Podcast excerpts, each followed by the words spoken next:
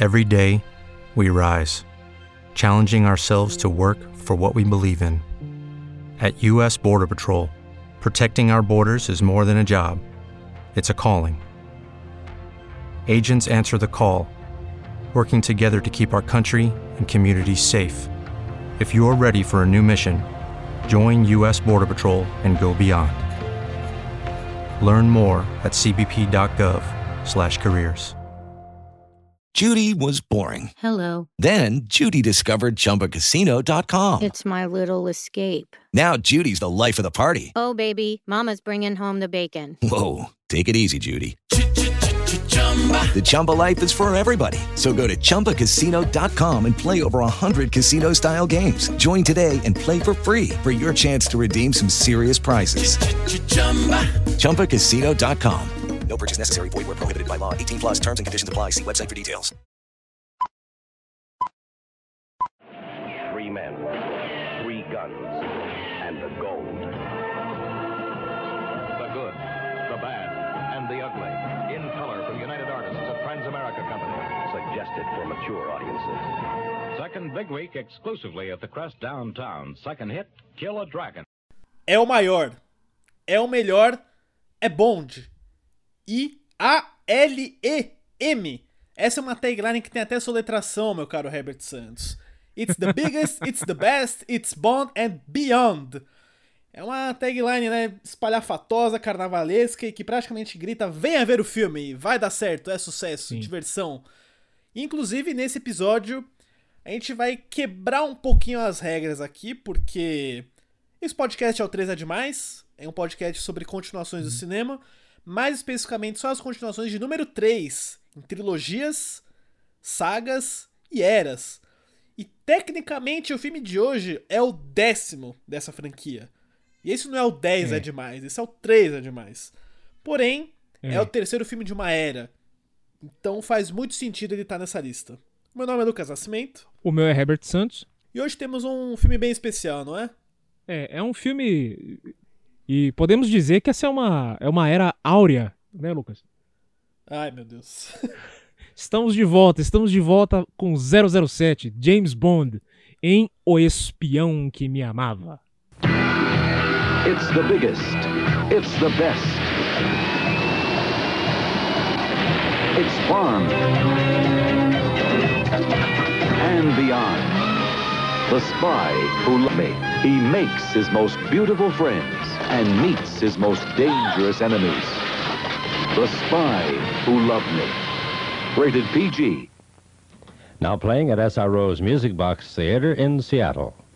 007, O Espião que Me Amava, The Spy Who Loved Me, filme de 1977, que marca aí a décima aventura do James Bond nos cinemas e a terceira inclusão do Roger Moore no papel.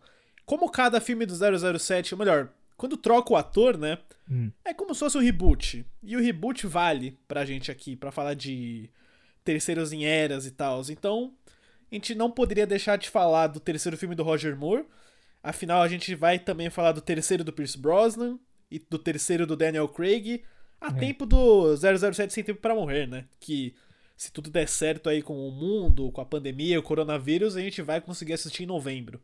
Sim, é, esperemos aí a, a- a longa jornada do Sem Tempo pra Morrer, que é... Exatamente. Tem muito tempo pro 007 morrer, pelo visto. Sim, sim.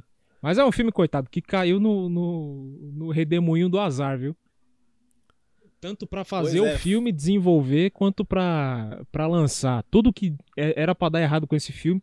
Esse ano só teve Corona por causa do, desse filme do 007. Se não fosse lançar esse filme do 007, nós não teríamos Corona. É isso. É ba- a, a- a matemática é Isso é um- simples. Isso é um plano da Spectre, manter Exato. o 007 longe. É isso que você não Exato. entendeu. Exato, exato. Mas, ó, por falar em problemas de produção, eu acho que isso também afetou o nosso querido Roger Moore aí do Espião que Me Amava, né? Cara, esse filme tem história, hein? Ave Maria. Tem história. É, é um filme crucial pra carreira do nosso querido Cubby Broccoli, né? Sim. Porque é o primeiro filme que ele tocou sozinho, sem o Harry Saltzman, que tava do lado dele nos outros nove filmes. É, va- vale a pena ressaltar isso aí, trazendo um pouquinho de bastidores, né? Estamos vindo de vários sucessos de 007 em que era o Saltzman e o Broccoli. O Saltzman tinha um pequeno problema de apostas, né? Ele, ele era aquele cara viciado em gambling. É. É, e ele acabou perdendo uma nota preta, né? O que, o que acabou colocando em risco os direitos de James Bond. Olha só, até, o- até onde o cara tá disposto a, a, a- fazer um gambling, né? E você sabe qual que foi o, o, o grande negócio que acabou quebrando ele? Hum. Um restaurante. Comia demais? É, não, porque ele tentou administrar um restaurante, tem até uma. No documentário, no DVD e no Blu-ray do filme, uma frase ótima. Não sei se é do Michael D. Wilson ou se é do filho do Cubby, que fala. Isso mostra mais uma vez que só porque você gosta de comer não quer dizer que você vai saber administrar um restaurante. Ah, boa, boa. É, mas isso, isso assim, é, ditados e ditados, né? Cubby Broccoli era um cara que gostava de cinema e soube fazer bons filmes. Com certeza. É porque ele gostava de fazer cinema. Mas enfim, é, esse filme é, um- é uma aventura gigantesca, porque estamos falando da primeira vez que o 007. Primeira vez de tudo, na verdade, né? Primeira vez do Cube fazendo sozinho, da primeira vez que nós temos o 007 Stage, O, é, o famoso É. estúdio 007 em Londres, né? é, no Pinewood Studios. É a primeira vez que esse set foi. que esse stage, né? Esse estúdio foi criado. Esse sound stage foi criado. Porque eles precisavam fazer um cenário tão enorme que não existia um, um estúdio à prova de som que ele podia ser construído. Então o Cub simplesmente construiu o maior estúdio à prova de som. eh, eu diria, até hoje, será? Será que teve algum que passou? Ah, muita gente ainda 007? usa muito esse 007 Stage aí. Star É. Wars é gravado lá, os próprios filmes do 007 ainda são gravados. Teve um incêndio lá, recentemente. Ó, ó, o sem tempo pra morrer aí, ó, esse, ó. Não chegou a destruir estúdio nem nada, mas eu lembro que afetou a produção de Westworld, por incrível que pareça. Acho que foi Westworld, se não me engano. teve alguma série prejudicada aí. É. Mas enfim, filme importante, crucial. É, Os filmes números 3 do James Bond parecem ser bem decisivos, né? Tem sempre alguma coisa importante lá. Sim, e nesse, e nesse principalmente eu acho, porque não tão bastidores, mas assim, reação de público, né? Estamos falando de Roger Moore, um cara que tem um apelo mais mais charmoso com cômico do que o charmoso com violento do Sean Connery, né, que a gente tinha Ele é vindo. mais leve, né? Ele é um cara mais leve. Entretanto, nos dois primeiros filmes que ele fez, eles estavam emulando o Sean Connery com o Roger Moore. Roger Moore, Hum. que inclusive já tinha flertado em pegar o papel antes, né? Na época do George Lazenby, se eu não me engano. Grande Lazenby, grande Lazenby. Mu- É, Muita seu gente desce o pau, mas é meu bonde preferido. Eu gosto dele. Ele é o cara que combina tudo pra mim. Ele tem, ele tem o cômico, ele tem o charmoso, ele tem o violento, ele tem. Pô, ele desliza na, na- no gelo, cara. Atirando metralhadoras. Nenhum outro O George 007 fez Lazenby isso. é o pior 007 pra mim, mas o filme dele é um dos melhores da franquia. Isso eu não posso negar. É, não, é fenomenal, fenomenal. Mas enfim, voltando ao nosso queridíssimo Roger, Roger Moore. Aqui ele ganhou a chance de brilhar. Esse é o filme em que ele tem que, ele tem que justificar que ele é o 007. Como, como você diz, boy ou boy, como ele faz. Com certeza, cara, Uhum. com certeza. É, é engraçado, parece que em todo terceiro Bond é Uhum. quando o ator já ajeita tudo. O Sean Connery, ele virou o Bond mesmo Uhum. no Goldfinger. O Pierce Brosnan, ele deu uma afinada melhor no Mundo Neo bastante. E Uhum. o Daniel Craig trouxe um equilíbrio novo no Skyfall. Sim. E o Roger Moore, né, mostrou qual é o Bond dele nesse filme também. É é interessante você perceber isso. Sim, sim. E temos aí na direção, é, voltando pra direção, é o Lewis Gilbert esse aqui, né? Lewis Gilbert, que tinha dirigido Só Se Vive Duas Vezes. Sim. Um dos melhores filmes de 007 do Sean Connery. Concordo, acho que é subestimado, inclusive. É. É, muita gente bota ele no, no fundo da lista, mas pra mim ele tá. É lógico, hot takes, né? Mas já falamos isso no Goldfinger. Pra mim ele tá acima Sim, de Goldfinger. falamos. É melhor que Thunderball e ainda é, melhor que Thunderball. ok, ok, ok. Mas temos aí. Cara, é, o, Hum. o Lewis Gilbert não foi a primeira escolha. Hum. Porque. Não sei se você sabe, mas. O Cub teve um problemão pra fechar o roteiro. Porque. O Ian Fleming tinha um acordo, né? O- os acordos de direitos autorais do Fleming com a franquia 007 são bizarríssimos. São. mas ele não, eles não poderiam adaptar nenhum aspecto da trama do livro O Espião que Me Amava. Então você só tem o título, O Espião que Me É Amava, e o Jaws. O Jaws é um elemento que eles conseguiram trazer do livro. mudando o nome, né? Porque no livro o Jaws se chama Horror. Então o Cub tinha aí um batalhão de roteiristas para tentar criar uma história original. Hum. E chegou a passar pelo projeto, cara, o. O John Lentz, Hum. que na época ainda não, não tava estourado. E até o Anthony Burgess, o autor do Laranja Mecânica, Hum. eu não, não faço ideia de qual foi a contribuição deles, se é que teve alguma na, no projeto final. Hum. Mas quem acabou assinando foi o Christopher Wood, que voltou pro Moonraker depois, Hum. e o Richard Meinbaum, que escreveu vários bondos desde o Dr. No até o Permissão para Matar. É, é o, é o carteirinha registrada aí do, do nosso queridíssimo Bond. Eu, eu, gosto, eu gosto dos roteiros do Tom Ma- Mankiewicz, né? É assim que pronuncia? Ele Qual deu, que ele escreveu? ele deu pitacos em vários bons. Assim, ele, ele nunca tá como. como eu acho que ele tá, ele tá como roteirista só no, no Pistola de Ouro. Mas ele é o cara, ele é o cara que faz script consulting. Ele dá. Ele faz aquele papel de Shane Black, né? É, ele faz aquele papel de Shane Black. Tan- Tanto que, assim, ele, ele ganhou um título pré-Mario Puzo no Superman 1, porque a contribuição dele foi absurda. Do que ele trouxe pro, pro Super-Homem do, do Donner, né? Mas, é, se eu não me engano, esse é o nome do cara, Tom Ma- Mankiewicz. O cara, ele catava os roteiros do Membel e, e do, do Mainbaum e, e dava aquela repaginada, entendeu? Dava aquela ajeitada. É legal você falar do Superman, Hum. porque o, o Cub ele tava oferecendo o projeto para diretores antes de fechar uma história, Hum. né? Ele queria rodar o mais rápido possível. E o Richard Donner foi um dos caras que por um breve momento chegou a assumir. Olha só. Nunca aconteceu, mas a ideia original, na verdade, era que o Guy Hamilton, Hum. que tinha dirigido Goldfinger e o e o Pistola de Ouro e o Viva Deixe Morrer, né? Uhum. Se não me engano, também. É, Guy Hamilton foi o cara Mas- que trouxe o Roger Moore, né? Ele trouxe o Roger Moore pro 007. Mas o, o- ele falou que ele não assumiu porque ele, né, não, não tinha uma história, não tinha tempo, então ele resolveu passar essa. Steven Spielberg chegou a entrar na roda, né? Todo mundo sabe que o Spielberg é maluco pra dirigir um 007, né? Pelo menos era nessa época, mas nunca teve a atenção do- dos estúdios. É. Aposto que hoje os brócolis veriam isso de forma diferente. Ah, não sei não. É uma, uma galera muito hypada ainda. Bom, não, não sei, não, É, não, não posso sei, dizer mais por causa do, do, do Fukunaga, né? O Fukunaga é o cara que não consegue arrumar trampo nenhum e ele simplesmente conseguiu dirigir um 007. Então, assim, só Deus Não, sabe o o que que... Fukunaga é um cara esquentado, É. né, cara? Ele sai de projeto toda hora e como que ele não tretou com o Daniel Craig na mão é um mistério, hein? É um mistério. É, Meu, é, é- é aquela coisa assim, ele encontrou os buddies dele. Ele deve falar muito a mesma linguagem que o Craig, que a Broccoli, que o Wilson. Ele deve falar muito a, a mesma língua que os caras, porque ele não, não, não arruma trampo com ninguém. Todo mundo que ele arruma trampo é pra sair na, na mão depois, né? é verdade. Mas, enfim. é- é- Enfim, fechamos aí no Lewis Gilbert. O cara É, já, grande da Lewis casa, Gilbert, tava, tava seguro aí. Rodaram o filme, produção passou pelo Egito, passou pela Itália, por Londres, né? Não, não foi uma produção fácil aí, né? Rolou muita coisa. Sim, sim. Tem muita, muita história, mas assim, va- vamos contando as histórias conforme a gente for no decorrer do, da trama, vai. Vamos contando as histórias no decorrer da trama. Senão vai ficar. Já vamos, já vamos adiantar coisas do Egito antes de chegar no Egito. Vamos lá. É verdade. Bom, o filme começa, obviamente, com o cano da arma. Roger Moore dá seu passinho com a sua calça boca de sino. Oh yeah. Atira, o sangue cai, começa a história. E a gente tem, né, a, a sequência pré-créditos em que a gente vê dois submarinos nucleares sendo roubados. Uhum. Um russo e um britânico.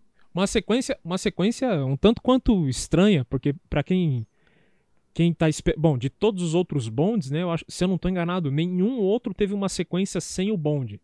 Sempre era alguma coisa relacionada com o bonde. É. O Vive e Deixe Morrer começa sem o Bond, cara, que é quando a gente vê os agentes do MI6 sendo mortos. Ah, é verdade, é verdade. É verdade. Então, isso, ó, olha só, é, é Lewis Gilbert na veia, hein? Lewis Gilbert na veia.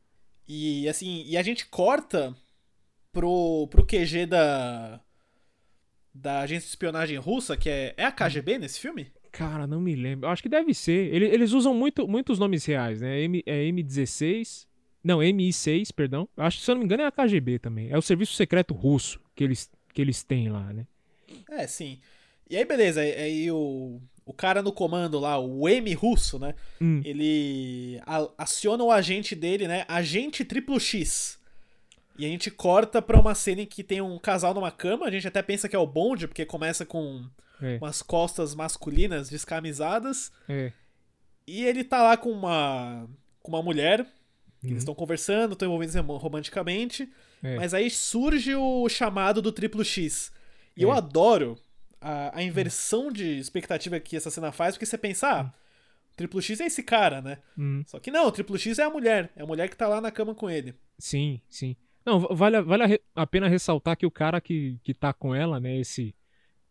Entraremos mais em detalhes sobre ele daqui a pouco. Mas o cara é um xerox do George Lazenby, mano. Ele é um xerox do George Lazenby, cara.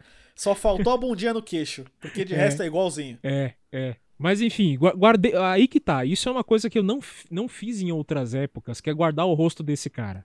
Né? Isso é fundamental pra trama. É importantíssimo, cara. É. Guardem, guardem o rosto do George Lazenby com desconto. Né? O cara, Exato. ele, ele tá ali por algum motivo. E a agente Triplo X é a. Interpretado pela belíssima Bárbara, Bárbara Bach. Bárbara Bach, minha Bond Girl preferida de todas. Já vou falar agora. Eu não. Eu tenho, eu tenho umas boas brigas aí, mas vou concordar que ela. Ela é uma das favoritas aí. Tá no top, é top ótima, ela é 5, tá no top 5. No meu Com top certeza. 5. É. E aí, tudo bem. Agora sim nós temos uma cena do bonde na cama. Na, na cama não, no chão, né? Do lado de uma lareira. Sim, é. Não, porque antes disso, a gente teve uma cena com o M Hum. recebendo a notícia de que o submarino britânico foi roubado. Então você tá setando os dois lados, né? É. Então os russos e os britânicos vão atrás da mesma coisa. Sim. E, e ambos acionam seus melhores agentes. Exato. O Bond tá lá na Áustria, também na pegação com alguma mulher, né? É, sempre. Sempre. E aí ele é recebe a assim. notícia pra sair, né? O chamado do M. Hum. E ele sai pra esquiar vestido de mostarda e ketchup. Roupinha feia, cara. Puta. Demais. Não, mas é, Mas, mas é ó- melhor do que aquela do, do Serviço Secreto de Sua Majestade.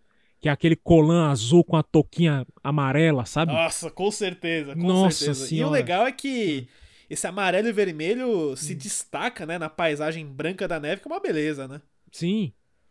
Fica, fica aquela coisa bem chamativa. Assim, não dá pra não achar o bonde. Se ele quisesse se camuflar ali na, na neve, não tinha como. Né? De novo, É, com certeza. 007, o agente secreto mais nada secreto. Como diria o Austin Powers já, né, um agente nada discreto. É, pode crer, pode crer. E beleza, o Bond sai, mas a mulher, ela cata um, um walkie-talkie lá e avisa uns outros esquiadores. Um deles é o Discount George Lazenby. É. E aí os caras vão atrás do Bond. E eu já gosto disso, cara, porque ele já te vende de cara um mundo cheio de espiões. A gente viu, sei lá, seis personagens já nesse comecinho de filme. Todos eles são espiões. Sim. É uma trama, Então é- é um- trama é um- internacional, É um filme de podemos espionagem dizer hard. assim. É hard É. espionagem esse aí. É, esse é, esse é. E ele mata o cara na perseguição da neve. Sim, é, tem um plano, né? Um É. zoom que confirma que é aquele cara mesmo. Tem uma, uma perseguição bem bacana. Eu gosto daquele flip que ele dá, de Hum. dar um mortal de costas. Ah. Não, que é acompanhado pelo, pela baladinha, né? Tiquitão, tiquitão, tiquitão. Trilha sonora indicada ao Oscar, viu? Indicado ao Oscar de melhor trilha sonora Muito bom. Do nosso querido Marvin Hamlish. O que, que esse cara fez depois, hein, de trilha? O que, que mais que ele fez? O Marvin Hamlish é um ganhador de três Oscars, viu? Ô, louco. Curiosamente foi o único bonde dele, né? Hum. Geralmente é sempre o John Barry. Interessante não ter sido ele nesse filme, né? Hum. Mas o Marvin Hamlish, ele ganhou um Oscar todos os três no mesmo ano. Ô, louco. pelo filme Nosso Amor de Ontem, do Sidney Pollack. Ele ganhou o Oscar de melhor trilha, trilha dramática, né? Hum. E melhor canção original. Parabéns, parabéns. Então, assim, e é um- também um Oscar né, de uma categoria que não existe mais, né? Que é melhor adaptação de trilha, Hum. por Golpe de Mestre, do George Royhill. Ah, sei qual que é, sei qual que é. Que é, é, é, é os- é o, o mesmo elenco do mesmo, mesmo elenco do Butch Cassidy, certo? Sim, acredito que sim. É. E o Hamlish, né, já falecido, a última trilha dele foi pro Desinformante, do Steven Soderbergh. Hum. Interessante. Então foi um cara, foi um tem uma, tem nativa. uma carreira muito grande aí, muito, muita coisa interessante. Sim, sim. Mas enfim, voltando à trama, né? No fim da perseguição, a gente tem um dos momentos mais sensacionais da franquia inteira, né? Acho que você concorda comigo. Que é quando o Bond ele salta do penhasco, tem aquela tensão inteira lá dele caindo, aí o paraquedas abre com a bandeira da Inglaterra e toca o tema principal. Todo mundo fala que é o momento especial da franquia. Pra mim tem melhores, mas não vou negar que dá um friozinho na barriga.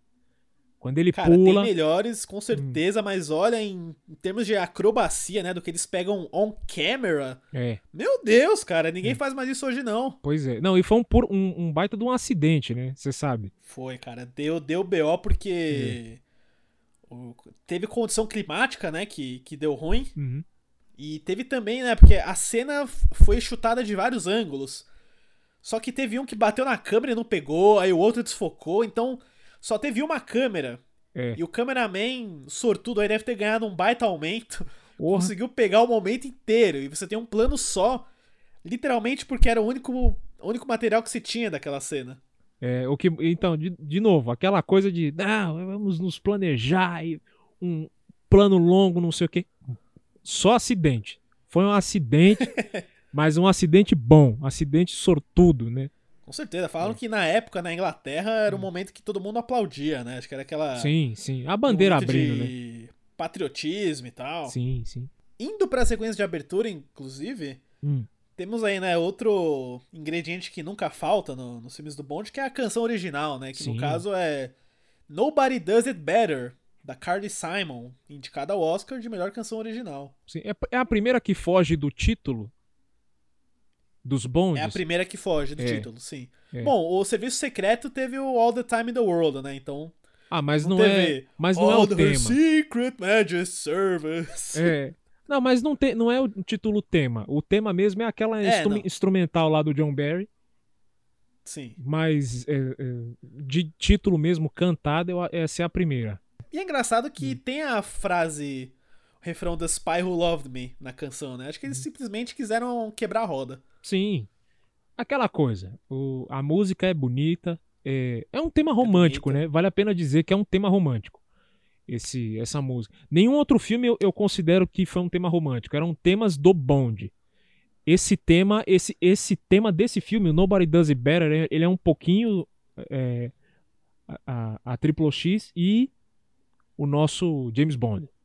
né? Ele tem um pouquinho, ele, Sim. ele joga um pouquinho dos dois lados ali, da paixão dos dois, né? Do coração dos dois. Pois é, e, e logo depois a gente tem uma cena que volta a Barbara Bach, né? A personagem dela é triplo X, mas ela se chama Anya Amazova, agente da KGB, e ela recebe a notícia, né, de que o parceiro e amante dela foi morto.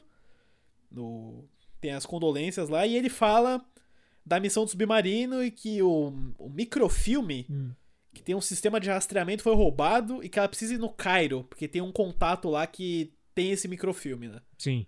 E ela também já tá engatilhada porque ela quer saber quem matou o, o Discount George Lazenby. Esse, esse vai ser o nome do cara daqui em diante. Vai ser o Lazenby. Vai agora ser é o Lazenby. Discount Legend. E, ao mesmo tempo, quem também está indo para o Cairo é James Bond. Né? Enviado de. Bond, né? Antes de ir pro Cairo, É. ele tem aquela clássica, aquele caso- clássico briefing, né? Sim, com, sim. com M, com Q. É quando a gente vê, inclusive, o Bond Hum. Como comandante Bond, né? É, Commander Bond, Ele é. chega lá no traje da marinha, que é uma coisa que raramente aparece. Sim.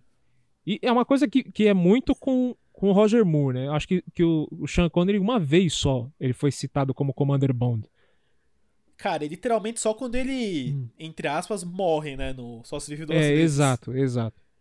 Mas ele passa lá. Tem aquela coisa também da junção do mapa, né? Que, que eles têm um traçado do, do- dos desaparecimentos e o Bond tem um mapa específico que traça as mesmas linhas, né? E Sim. aí, vale a pena ressaltar que, assim, a, a trama que o Bond tá seguindo, que é a, a missão que, a gente, que ele praticamente tava dan- dando em cima, né, lá na neve, tá coligada com, com essa que ele acabou de entrar com que o M eh, designou ele. Aí ele tem que ir pro Cairo agora buscar mais informações. É, que, é aquela clássica disputa de Guerra Fria, né? E, e é um dos motivos que eu gosto tanto desse filme, porque ele te dá aquele feel Hum. de jogo de espiões. E o fato da, da Triple X ser uma personagem esperta, inteligente, deixa mais interessante, porque ela é uma Bond Girl muito mais capaz do que todas as outras que tinham vindo até agora. Então eu sinto que o Bond tem um desafio à altura, sabe? Sim, sim, é uma, é uma agente e assim, essa é secreta. Essa dá pra falar que ela é secreta, ela é uma agente secreta. Totalmente. Antes de ir pro Cairo, Hum. a gente tem a introdução do nosso vilão, né? No que seria um filme Ah. do James Bond Verdade. sem um vilão, que é o Carl Stromberg, vivido pelo Kurt Johannes. Uhum. Era pra ser o Blofeld, né? A gente sabe que era pra ser o Blofeld. Mas não rolou. Não rolou. Acho que não. Não rolou porque o Blofeld é complicado, os direitos autorais só voltaram pro Daniel Craig.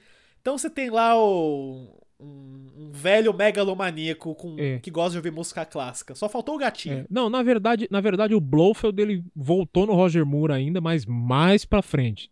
É, é. Tem A uma gente vai falar depois é. sobre como foi isso aí. Não, e engraçado que assim, por mais que não, meu Blofeld preferido tá no Serviço Secreto de Sua Majestade. Pra mim o Blofeld é o Terry, Sa- Terry Savalas. É o Blofeld. Assina embaixo.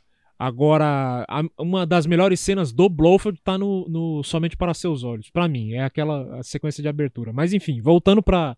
É a melhor cena daquele filme. É a melhor cena daquele. fi- Talvez.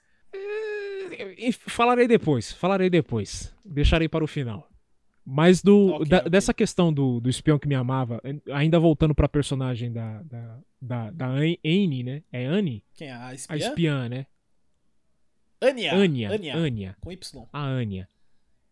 Cara, eu gosto, eu gosto como os caras não tentam vender. é, Todas as outras Bond Girls. É aquela coisa, né? Vamos, vamos voltar pra, pra an- anos. É o quê? 70? A espião que me amava é o quê? 70 e pouco?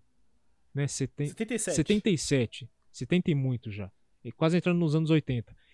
Ela é uma Bond Girl que, por mais que ela tenha introdução meio sexual ali, junto com o Discount Lazenby e tal, ela é aquela mina que eles venderam primeiro ela como espiã pra depois vender ela como Bond, Bond Girl, né? Exato. não, É. é- Ela já surge quebrando sua expectativa porque você não acha que ela é o triplo X Exato. quando exato. recebe o chamado, né? Você pensa, ah, ela é, ela é a- uma das várias mulheres intercambiáveis com que o Bond se envolve, sabe? É, pois é. Mas aí. Mas enfim, eu só queria ressaltar esse negócio da Anya que eu acho, eu acho interessante. Parar pra pensar que, pô, no filme sempre você intro- introduz as Bond Girls de uma maneira mais sensual, né? A Anya não. A Anya já vem no terninho, aquela roupa, aquele traje né, de, de, de mili- militar russa. E- mas enfim, voltando ao vilão, vamos, vamos voltar ao vilão megalomaníaco, né? Porque o vilão tem que ser megalomaníaco. Stromberg. É. A gente descobre que o Stromberg tá por trás do roubo dos submarinos, Uhum. né? Que ele tem um, um plano maligno aí de fazer com que a União Soviética entre em guerra com, com o Ocidente, que tudo vai pra embaixo d'água e ele vai criar uma sociedade. é, Subaquática. É uma sociedade aquática, É. né? Porque ele tem uma base gigantesca que chama Atlantis. E assim, os caras já começam com aquela piração Ken Adams, né? O cenário, a casa onde ele vive, que, que é debaixo d'água, os negócios que ele tá fazendo. Você já vê que o cara é, é piradão. E é lógico, não, não poderíamos ter um cara que gosta de mar sem ter tubarões. Literal e figurativamente, né? É, é. Aliás, essa é outra cena que também te subverte, porque ele tem um encontro com dois cientistas, né? Que ajudaram no, no esquema dos submarinos. E ele fala que tem alguém vendendo o microfilme no Cairo. E, né, você pensa que são eles dois, né? Tem uma outra mulher do outro lado da mesa. Aí ele manda a mulher sair, né? Você pensa, vixe, os dois vão pra vala, né? Só quem vai pra vala é ela. Porque ele fala, ah, foi você que me traiu. Ela cai num escorregador lá no mar e é comida por tubarões. No, no mar naquelas, né? É a, é a sala de. É, um tanque. Não, é, é meio que a, a sala de entrada da casa dele, né? Ali. Exato, é.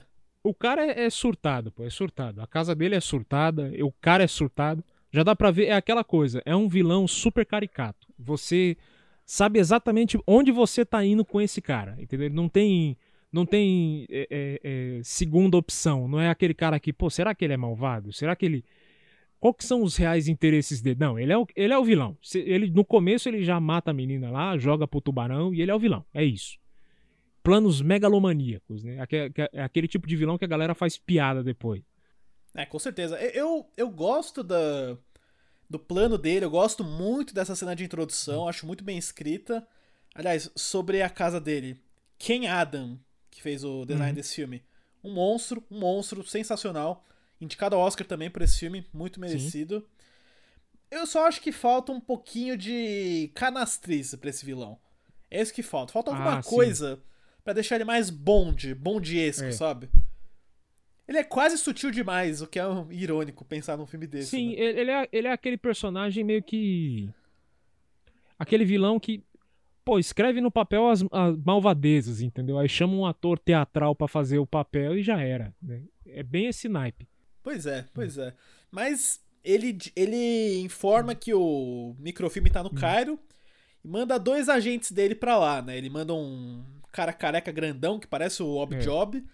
E ele manda, é claro, nosso querido Richard Kiel, que interpreta o É. Jaws, conhecido no Brasil como Dentes de Aço, Tubarão, já ouvi Boca de Lata. Boca até. de lata. É o Jaws. Sempre conheci como Jaws, cara. Boca de lata a primeira vez. Eu sempre ouvi, acho que na legenda, como Dentes de Aço. Dentes de aço, boa. É. O Enfim, vilão- O nosso Jaws é, é uma pérola, uma lindeza, é uma das melhores coisas da franquia disparado pra mim. É, o cara que dá medo. Ele dá medo mesmo, né? Quando... É, ele tem uma presença física, não, não só o fato Hum. que ele tem fucking dentes de aço, mas que ele é muito grande, cara. É. Não, e ele dá. E, se- e ele sempre, antes de matar as pessoas, dá um sorrisinho, né? Ele já dá aquele sorrisinho maquiavélico assim, você fala, putz. Tem que mostrar os dentes, né, cara? Tem que fazer aquele, aquele charme. É, dentes, inclusive, feitos pela Catherine Kubrick, hein? Vale a pena ressaltar. Catherine Kubrick. E não é, a, não é a última vez que vamos mencionar o nome Kubrick nesse episódio. Pois é, pois é. Mais pra frente tem uma, um grande nome Kubrick aparecendo aí. É. E em, em 20 minutos de filme, Hum. Você já tem esse jogo bacana, cara. O Bond, a Anya e o Jaws precisam recuperar aquele microfilme no Cairo. Tipo, você colocou três jogadores em rota de colisão que não tem como parar. É. E eu já assisti isso, cara, em 20 minutos, um ótimo trabalho de roteiro. É, já, já setou o filme, né? Você já sabe pra onde você tá indo. A missão tá Exato. dada. É. Aí o Bond chega lá no Cairo, estilo Lawrence da Arábia, né? Com, É. com trajes típicos. Encontra um contato lá e ele recebe a dica de que ele precisa encontrar um, um vendedor, né? Que é o. O nome do cidadão. É o Fekesh? Fekesh. É o Fekesh? Fekesh. Que, É o nós Fekesh, temos aquela, isso. aquela gloriosa cena no terraço. Exato, é não. Primeiro ele Hum. ele vai na casa do Fekesh e aí tem uma mulher lá que tá servindo de isca pra ele, É, pro careca tentar matar ele. é. Não rola, porque o James Bond é um sedutor, né? Usa o seu charme aí. Aí ele persegue o careca e tem uma luta com ele no terraço. Uma luta que envelheceu um pouquinho mal pra mim, a coreografia. É, não, não, não Mas tem aquele também. momento icônico Hum. em que ele fica pendurado pela gravata do Bond É, pra não cair. E eu... E claro, né? Where's Fekesh? Pyramids! Aí o Bond dá um tapa nele e solta a gravata e ele cai. é. Ah, é, tinha que ter um momento gravatinha Bond ali no filme. E. Ah, cara, eu, eu curto. eu- esse é um daqueles momentos em que Sean Connery não faria, entendeu? Isso é Roger Moore. Isso é bem Roger Moore mesmo. Isso é bem Roger Eu gosto Moore. como o clima que leva a essa cena Hum.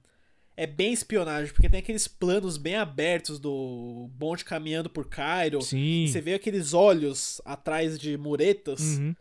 né, vigiando ele. Então, assim, jogo de espião, cara, jogo de espião. Sim, sim. E aí ele vai pras pirâmides.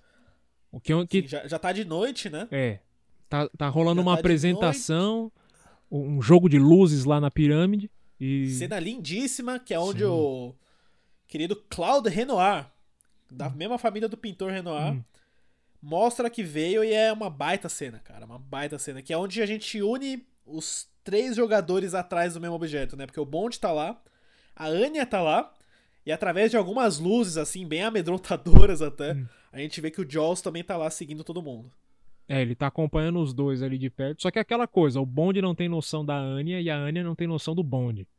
Mas o Jaws Exato. tem noção dos dois. Sim, é.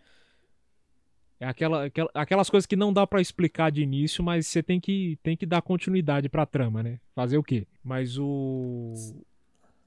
Partindo, partindo disso aí, tem uma perseguição que eu acho lindíssima, cara. Que é, que é toda silenciosa, demais. né? É toda. É demais. É fantástico. E, e o jogo, que nem você falou, tem um jogo de luzes que é fantástico ali na- nas pirâmides. E o cara tá fugindo, né? Tá, dan- tá correndo do Jaws e o Jaws perseguindo. E o Jaws literalmente dando uma de Jaws, né? O tubarão. Tan, tan, tan, tan, tan. Tubarão, é. É. Tem uma tomada em que ele aparece e você vê a, a, a esfinge, né? De, É a pirâmide de Gizé. Hum. Aquela escultura famosa do Egito, Sim. né? De fundo, e assim, é um negócio, né?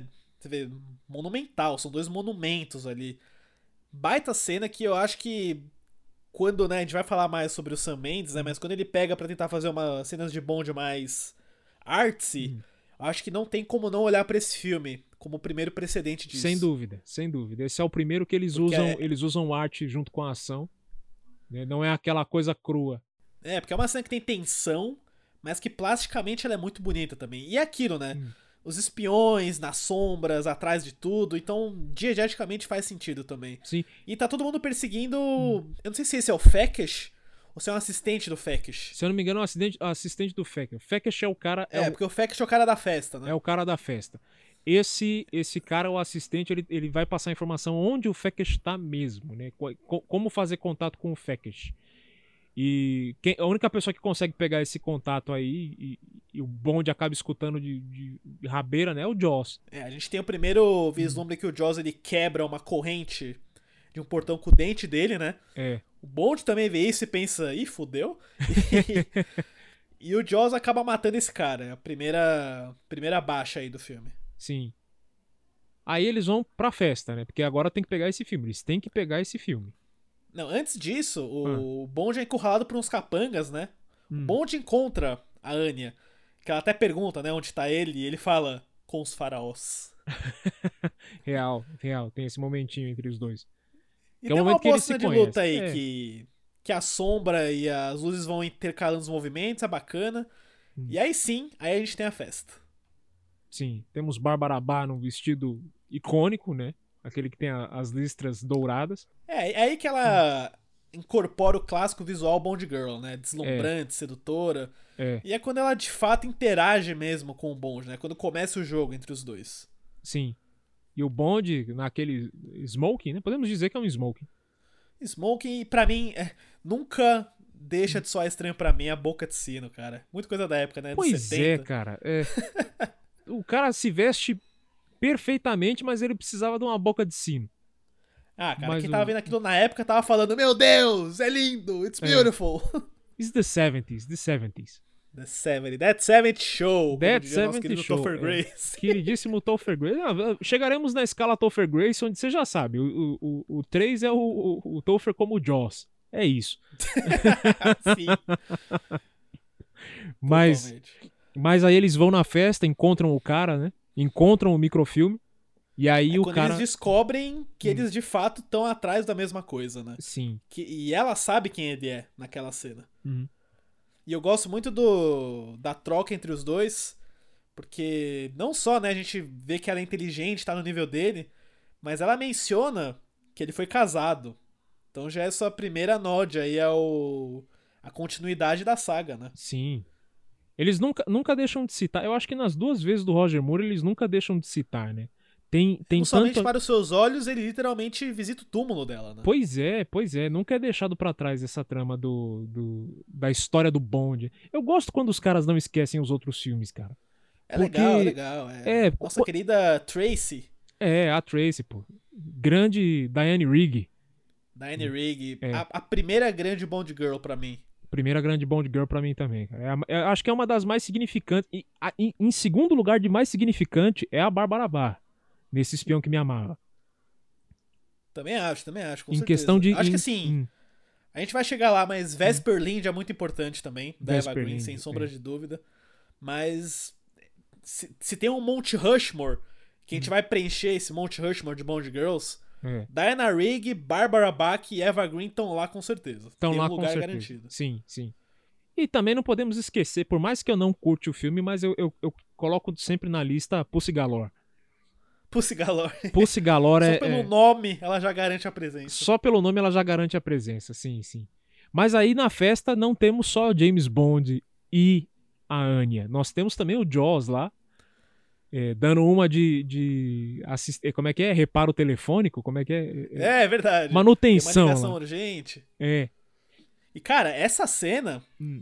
é, tem balls, né? Porque o Fekish ele sai pra atender a ligação telefônica, Hum. o Bond e a Anya ficam lá e ele vai lá e cai numa armadilha do Jaws.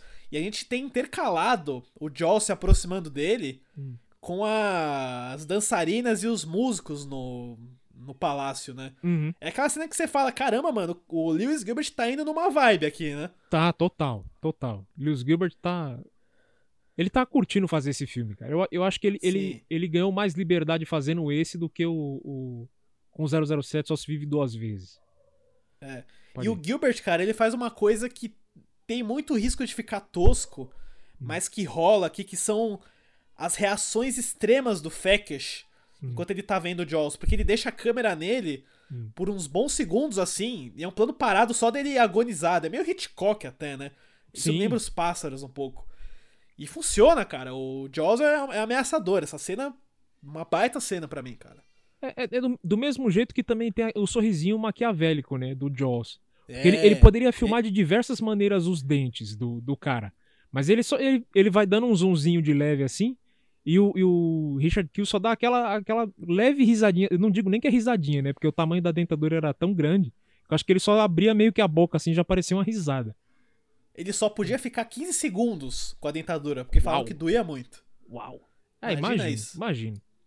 Não, e o legal é que ele filma Hum. é, do lado de fora de uma grade, né? Então você você tem uma imagem bem perturbadora, assim. Sim. Não, e ele consegue fazer Beleza. tudo sem. tu- Tudo com a maior calma, né? Porque depois, quando o Bond vai atrás do, do Feckers e ele encontra ele morto, o cara tá dentro, tá dentro do- da cabine telefônica bonitinho, né? O, o- Pois é, o, o cara é um Jazz consegue. É, o Jazz consegue coordenar tudo legalzinho ali e tal. Deixa o cara só com vestígios de, de dentes, né? Ah, como que o cara morreu? Ele, Com a dentadura. ele mata o Fekish Hum. depois de pegar o microfilme, né? Nem precisava. Pois é, pois é. E o Bond, né, piadista, ele deixa a plaquinha do Out of Order em cima do corpo dele. É, é. De novo, mais uma coisa, mais uma coisa Roger Murzada aí da situação. Total, completamente. E aí o Bond e a Anne, eles seguem o Jaws até uma van de telefone. Hum. Os dois entram lá. E, né, vão, vão seguir ele até onde ele for, né? Sim. Isso aí é coisa, de novo, que você tá falando. É o Lewis Gilbert entrando na vibe de filme de espião, cara. Porque eles literalmente passam a noite inteira, né? O amanhecer quase que por completo. Dentro da van, cara. Indo Falando um... alto, né? Hã? E falando alto ainda. E fala... Os agentes secretos, nada secretos. Mas, Tudo bem, tudo bem. É. E o, e o Jaws só dando risada, né? Escutando tudo e preparando a. Porque o, o da hora que o Gilbert faz nesse filme, acho que em todas as situações, todas as outras cenas também tem isso. Por mais que você saiba é, para onde você tá indo e qual que é o objetivo, ao mesmo tempo ele também mostra o outro lado, preparando a armadilha pro objetivo dos heróis, né? Sempre tem isso. Exato, né? Porque naquele primeiro ato que é tão bem resolvido, a gente viu os três jogadores botando suas peças lá. Sim. Então sim. faz sentido que a gente veja a preparação do vilão também. É bacana isso. É. Eu, eu acho que é o, prime é o primeiro do 00 que tem isso? Não, acho que o. Não, o- acho que o Moscou literalmente começa, né? Com É. a KGB treinando É. soldados pra matar o Bond. É isso aí, é KGB e MI6. O- Quando os dois estão no filme, tem que, tem que ter. tem que ter os dois lados da, da, da moeda aí, sendo exibidos. Pois é. É, E aí o Jaws dirige a van até umas ruínas, né? De novo. sim. Parece que ele vai encontrar alguém, mas aí o Bond e a Anya vão pra cima dele. Uhum. Cara, eh, só, só, uma pequena trivia, passou pela minha cabeça É. aqui. Você citou Diga. Moscou, o Moscou, e tipo, o agente que treina pra matar o bonde no Moscou é o Richard Shaw, que faz o, o, o, o capitão no Jaws, né? É mesmo? Sabe o, o no Tubarão não tem o cara que tira o dente Sei, lá, sei, que sei, conta o a história do. capitão. É, o capitão. É o, é o loirão que treina pra matar o bonde no Moscou. Eu não lembrava dessa, É, não. cara, Richard Shaw. Caramba. É. Não, mas ach- achei, achei engraçado. E agora nós estamos falando do Jaws. É porque é Jaws, né? É, ligou tudo, conectamos, né? Connect the cuts. Conectamos. E tudo. é engraçado porque o, o Hum. Spielberg tava fazendo Jaws na época do Espião que Me Amava, na pós-produção do Jaws. Ó, aí, Então ele não queria. Tá, Pensou de um Jaws pra outro? conectou tudo, conectamos as histórias. Exatamente. É. Mas enfim, E aí, beleza. Hum. Tem um confronto entre os três lá, né? A Anya tenta recuperar o, microfilme. Uhum. ela rouba o microfilme enquanto o Bond luta com o Jaws, né? É isso que acontece. Sim. E eles. E, assim, uma coisa que eu acho bacana dessa cena, lá da, da dos pilares e tal, é uma coisa que você citou agora há pouco. Esse é um bonde do Moore que ele é filmado com sombras. O, o, o, a Pistola de Ouro não tem sombras. Vive e Deixe Morrer é um filme. É, é dia-noite, dia-noite, dia-noite. Não tem amanhecer, não tem. Não tem esses, esses penumbras, né? É sempre. Me corrija se eu estiver errado. Hum. Mas o Espião que Me Amava é o primeiro Bond 235 com scope? Creio que sim. Sim. Ou os anteriores eles já eram em widescreen? Não. Não. Todos eram. O, o, eu acho que talvez Diamantes tenha sido 235. Mas caso contrário. Eu sei que o, Hã? Eu sei que o Thunderball foi 235, isso eu tenho certeza. Thunderball?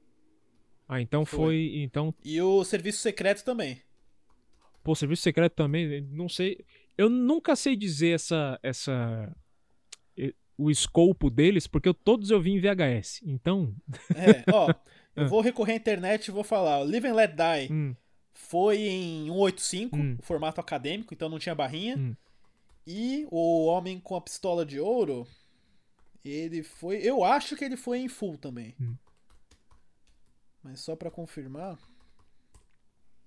Ele foi em 185, então tá certo a minha teoria.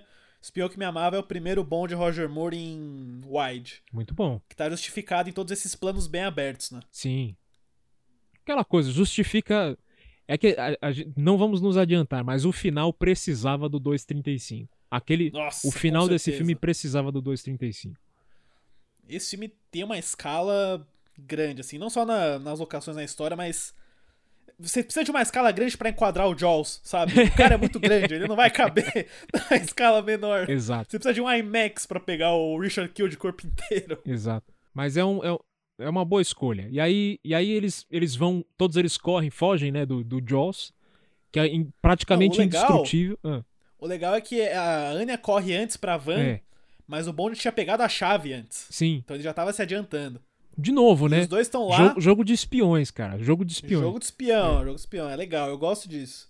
E quando eles estão tentando fugir, o Jaws começa a arrebentar o carro, cara, com a mão, arrancando, tipo, a lataria do carro. Eu acho essa cena muito, muito icônica. É, é como se fosse de alumínio, né? A, van fosse de alumínio. Ele só Exato. vai dando uns tapas assim e vai arrebentando e vai puxando e tal. Aí tem, a- tem aquela cena que eu acho engraçadíssima, aqueles no deserto com a van. A van, tipo, se balançando todinha, né? Quebrando, soltando fumaça e tal. Tipo, o cara, o É, cara sim. destruiu Eu sei. mesmo. Eu só queria que o Jaws tivesse mordido a van. só isso. mordido o retrovisor, sabe? É, ia, não, ia ser alguma coisa, ia ser alguma coisa. Eu- Mas eu acho que ele acaba ficando com os dentes presos. Pois é. Mas a van quebra, né? E aí eles vão andando pelo deserto, umas tomadas lindíssimas do Renoir. É muito bizarro você falar, né? Umas tomadas do Renoir. Que é literalmente. você pensa no pintor, né? Você não pensa num diretor de fotografia. É. Mas são tomadas muito bonitas. São tomadas. É, esse filme, a fotografia desse filme tem que ser elogiada aonde puder, né? Porque assim, estamos falando de um cara. Inclusive, é um, é um fato que nós vamos explicar. Vai ter um, uma explicação um pouquinho mais a fundo pro final. Mas o Renoir fez esse filme com problema de visão, né? Sim, ó, inclusive, só pra gente ter um contexto aqui, Hum. o Claude Renoir é filho do Pierre Renoir, Hum. sobrinho do Jean Renoir, o diretor, e neto do pintor Pierre Auguste Renoir. Ou seja, a família aí Pesadíssimo. nasceu com o gene da arte, né? Sim, sim. Mas ele, ele faz nesse filme aqui um trampo, um trampo maravilhoso e de novo, beirando a, a- a cegueira quase, né? Ele, ele E cara, detalhe, foi o último trabalho dele como fotógrafo. foi, ah, então é, foi no limite Foi, mesmo. fechou bem. É, fechou bem, Fechou fechou bem. bem. Fechou legal. Lewis deu um presente pra ele, né? Lewis Gilbert deu um presentão pra ele. Com certeza. Inclusive, depois da cena do deserto, o Bond e a Anne eles pegam um barquinho lá. Uhum. Mais uma cena linda com o pôr do sol lá. E aí, né, tem uma cena mais romântica entre os dois, parece que vai amolecendo. Uhum. Mas a Anne tá fazendo um jogo, né? Ela usa um cigarro pra Uhum. Soltar uma fumaça que apaga o Bond e aí ela pega o, mi- o microfilme dele. É. Mas isso vale a pena a gente ressaltar também. De novo, filme de espião, cara. Quando é filme de espião que tem espionagem, é legal. Antes dela pegar o microfilme dele, ele foi lá e pegou a, a, a carteleta de cigarros dele e o isqueiro dele e fotografou o microfilme. É verdade, isso vai vir. Isso vai ser relevante depois. É, é. Quer dizer, ele já, ele já viu o conteúdo do microfilme antes dela pegar o microfilme e dar, e dar o fora, né?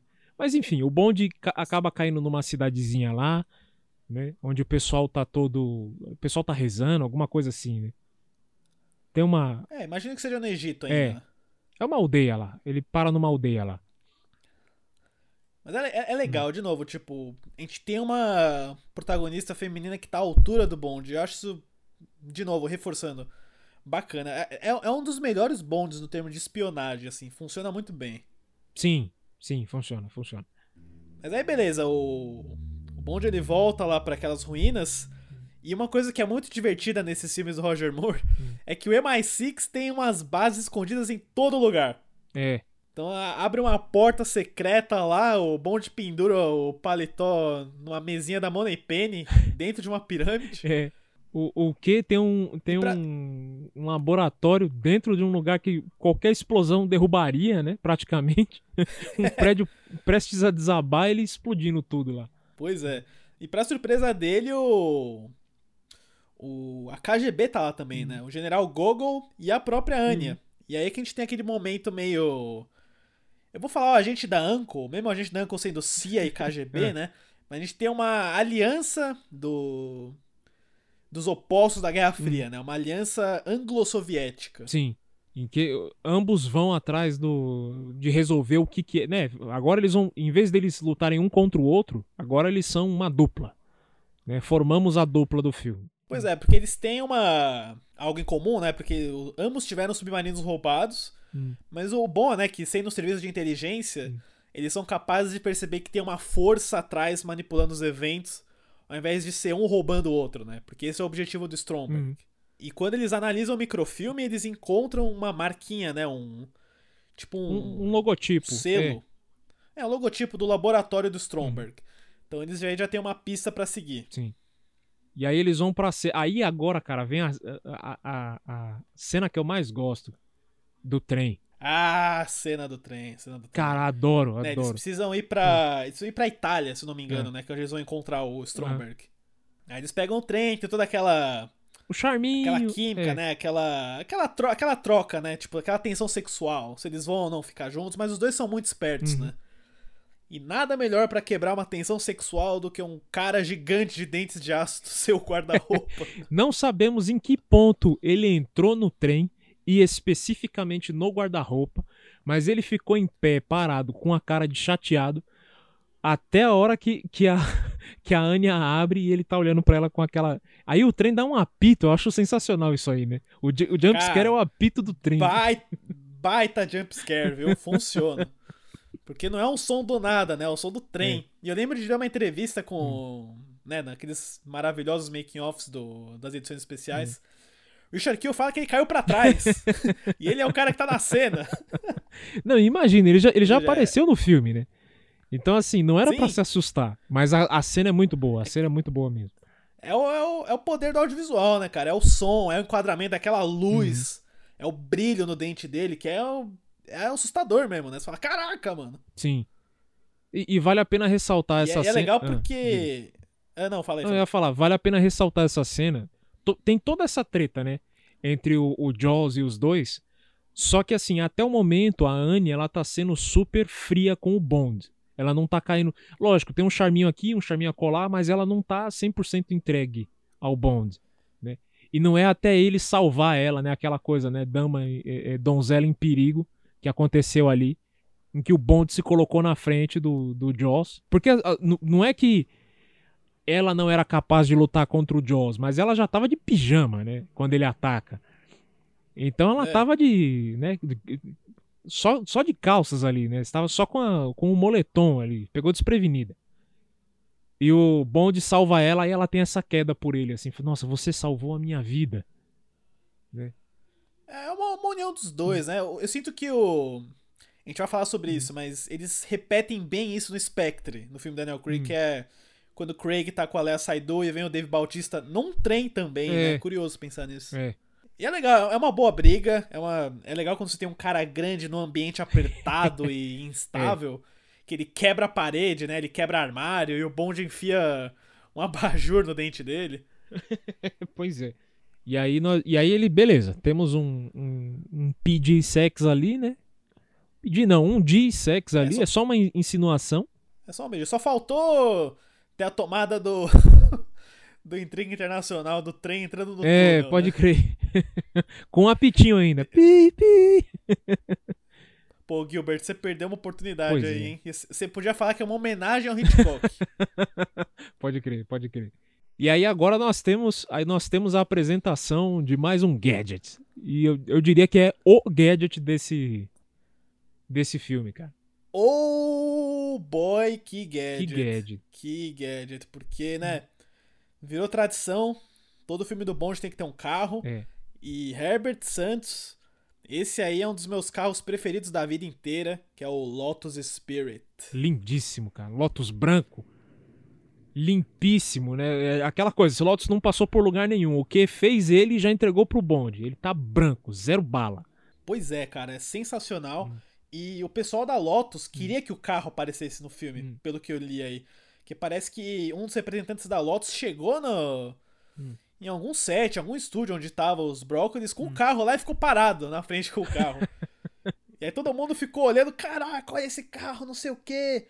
E aí, né? Não, não, não tem o que fazer, né? É, tiv- tiveram que escolher esse carro. Mas eu, eu, eu, eu acho gostoso quando os caras mudam um pouco o carro. Eu sou completamente. Eu sou aquela, aquele entusiasta de Aston Martin e 007. Né? É a combinação perfeita. Sim, sim. Entretanto, eu gosto muito quando eles dão uma variada. O BMW do, do Living Daylights e o. E essa Lotus aqui são fora do normal, cara. Eu adoro, adoro. A gente vai falar de outro carro variado no próximo episódio de Bond que a gente vai falar, que é um dos meus preferidos também. Tô tentando lembrar qual que é. um BMW também, não é? Um BMW, BMW. BMW, também.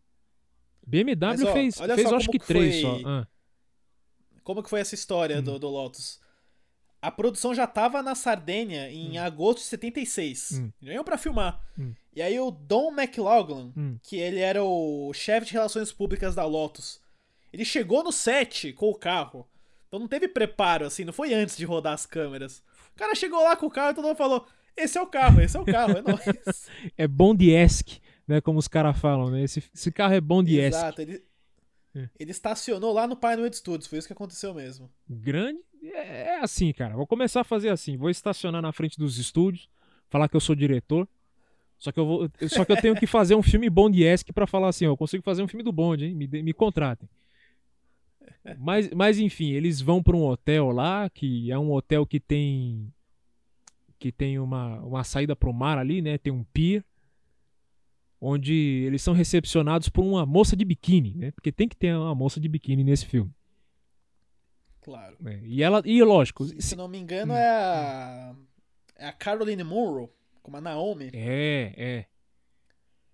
E ela vai levar eles É, ela- até o até o nosso o nosso QG, né? A nossa a nossa casa subaquática do vilão. Atlantis, né? Atlantis, Casa do é. Stromberg. É, É, eles vão disfarçados como pesquisadores, né? sim. Tem toda uma ceninha lá de encontro, toma lá da cá. Hum. Mas aí, de novo, o legal dessa cena, por mais que, né, eles estejam investigando, eles não saibam quem eles são, Hum. o Jaws sabe, porque o Jaws aparece no final da cena Hum.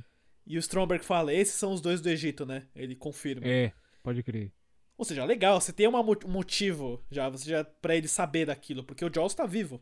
Sim, não, e, e outra coisa que, que eu ia dizer, eu acho legal como o Gilbert faz essa cena, porque assim, uma vez que a gente já conhece todas as artimanhas desse lugar, quando ele pega aquele elevador já dá um frio na barriga, que você fala assim, opa, pera aí, o elevador Exato. tem um fundo falso, né? E você pensa, o Stromberg poderia ter matado eles, mas eu acho que ele também tá jogando, né? Ele quer saber o que, que ele quer fazer, qual que é o plano dele. Sim. Se ele sabe o que ele sabe, porque até lá o Stromberg é um cara famoso, né, no nesse universo. Ele não é tipo, ah, o vilão o Stromberg. Ele é um cara, um magnata aí que tem os negócios dele. É. megalomaníaco, cara. Da- pelo próprio cenário que o Ken Adams faz lá da, da, da sala de estar dele lá, é fascinante. Você vê pinturas de lugares diferentes. Ele não cumprimenta o cara com a mão, né? Ele é o cara meio meio zen. Eu diria que ele é o, ele é o tipo de cara que a gente agora com o orçamento que eles tentaram fazer o Dr. No. Provavelmente, É, é. que- Tem, tem essa É, vibe. mesmo. Dr. No eles não tinham dinheiro pra fazer no grau que foi agora, né? Mas ele é a, é a mesma vibe do Dr. No. Você vê o, o, o que o Dr. No fala de vinhos e pinturas, né? Artes E tem roubadas. sempre música clássica tocando, É, né? exato, exato. Aqui o cara fala de peixes e vida marinha. e- Mas é, é uma ceninha, é aquela coisa. É aquele primeiro confronto, confronto entre vilão e Bond sem violência é, necessário no meio do filme, né? Porque agora. É o tipo Draw Your Weapons. É, né? Draw Your Weapons, exatamente. E aqui nós estamos ainda em o quê? 40 minutos de filme, se eu não estou enganado? Não, uma hora e dez. Uma já. hora e dez do filme. Ah, mas é o. Esse filme é uma, é uma, uma locomotiva, cara. Ô, louco, cara. Mas quanto tempo que esse- tem esse filme? Uma hora aí? Ou chega a ser duas? Não, esse tem duas Esse- horas. Duas redondas. Duas e cinco. Duas e cinco. É, chegamos no meio do filme. Tá válido, tá válido. Meio do fi- eu, É. eu suspeitei que fosse mais cedo. Eu achei que, que, que- É porque esse filme, que nem você falou, ele é bem rápido, cara. Então. Ele tem um ritmo excelente. Ele só vai desacelerar o ritmo no momento mais oportuno, que a gente vai chegar nele. chegaremos, chegaremos. Mas enfim, o Stromberg sabe que é o Bond, Uhum. né? Que ela é espiã também.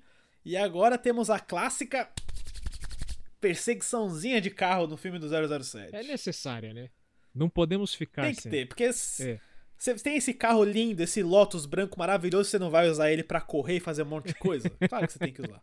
É necessário, pô. Mas o. Eu acho que assim. A sacada deles em transformar esse. De novo, eu, eu não sabia dessa história do que o cara levou a Lotus até lá e, e isso foi improviso. Mas o improviso que os caras acharam é, é, é- é sensacional, cara. Pois é, porque, mano, Hum. a gente tem que fazer a construção aqui, porque isso não é só uma revelação qualquer. A gente tem a perseguição na ponte, Hum. tem uma motoca atrás deles, tem um helicóptero É. atrás dele, que tem a famosa cena que ele usa um míssil pra desviar o helicóptero. Bem, E, bem cara- posicionado, né? Bem posicionado. Sim. Chega no momento que eles estão chegando no fim do cais, aí o bonde joga o carro na água, e aí você pensa, não, meu Deus, o carro vira um fucking submarino. Oh, o, carro, yeah. o carro é um submarino, e essa é a coisa mais incrível do mundo, Sim. mano. É lindíssimo. O, o meu tio, né? Eu sempre falo do meu tio quando falo de James Bond, porque o meu tio é fanático pela franquia. Hum. Ele colecionou quase todos os carrinhos que vinham na banca, Ah, sabe? esse era legal, uma coleção bacana. Ah. E tem. ele tem dois Lotus. O Lotus Hum. com quatro rodas, né? E o Lotus submarino, que vem num, num ganchinho que fica pendurado.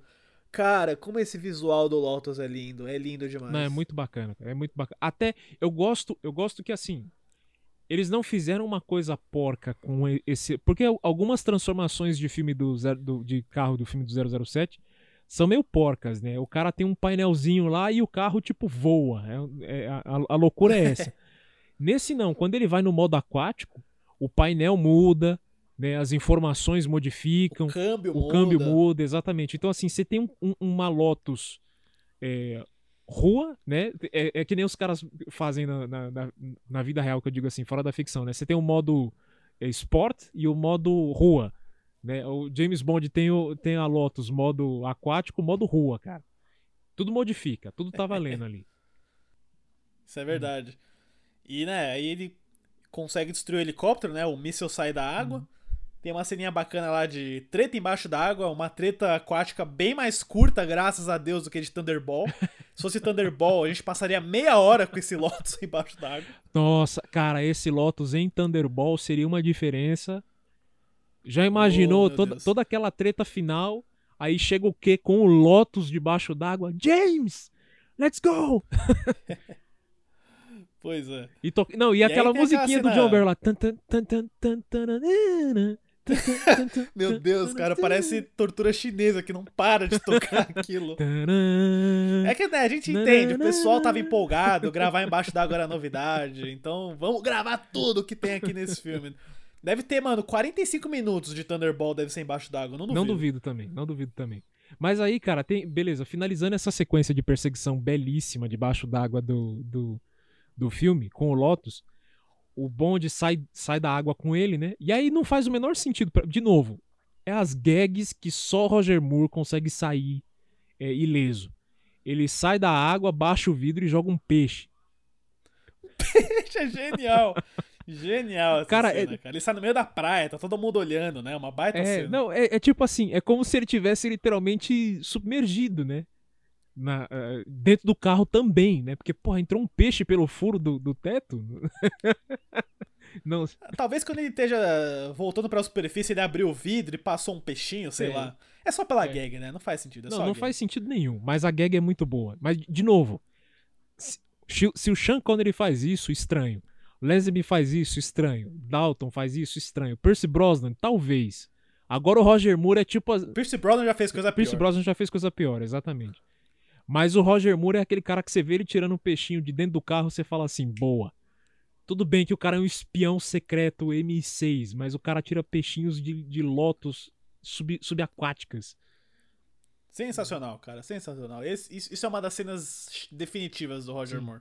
E aí depois a gente corta pro o hotelzinho onde tá o Bond e a Anya. E tem uma cena crucial, né? Cena importantíssima. É quando a Anya descobre que o Bond matou o amante dela no começo do filme. Nosso querido Lazenby com desconto. Exato. É uma, uma virada de roteiro importante, né? Porque a gente até esquece isso, né? E aí essa cena meio que vem pra lembrar que, ó, tem um grande asterisco nessa relação aí. É. E eu gosto de, tipo, como o Bond assume, ele fala, não, era uma missão, tava todo mundo lá, eu fiz o que eu tinha que fazer, sim, eu matei ele, é nóis. É duro. É. E ela devolve com, beleza, quando essa missão acabar, eu vou te matar então. Ela, tem, ela tem a decência de segurar toda essa. toda essa raiva, né? Assim, em, em prol da missão. Ela poderia catar uma arma e atirar nele, né? Sim, ali no momento, cara, e, e já acabar com o filme, mas não, eles seguram. E faz sentido, né? Pra mim faz sentido. É melhor do que muitas vezes eh, eles ficam brigados aí, por exemplo, um outro caso de 007.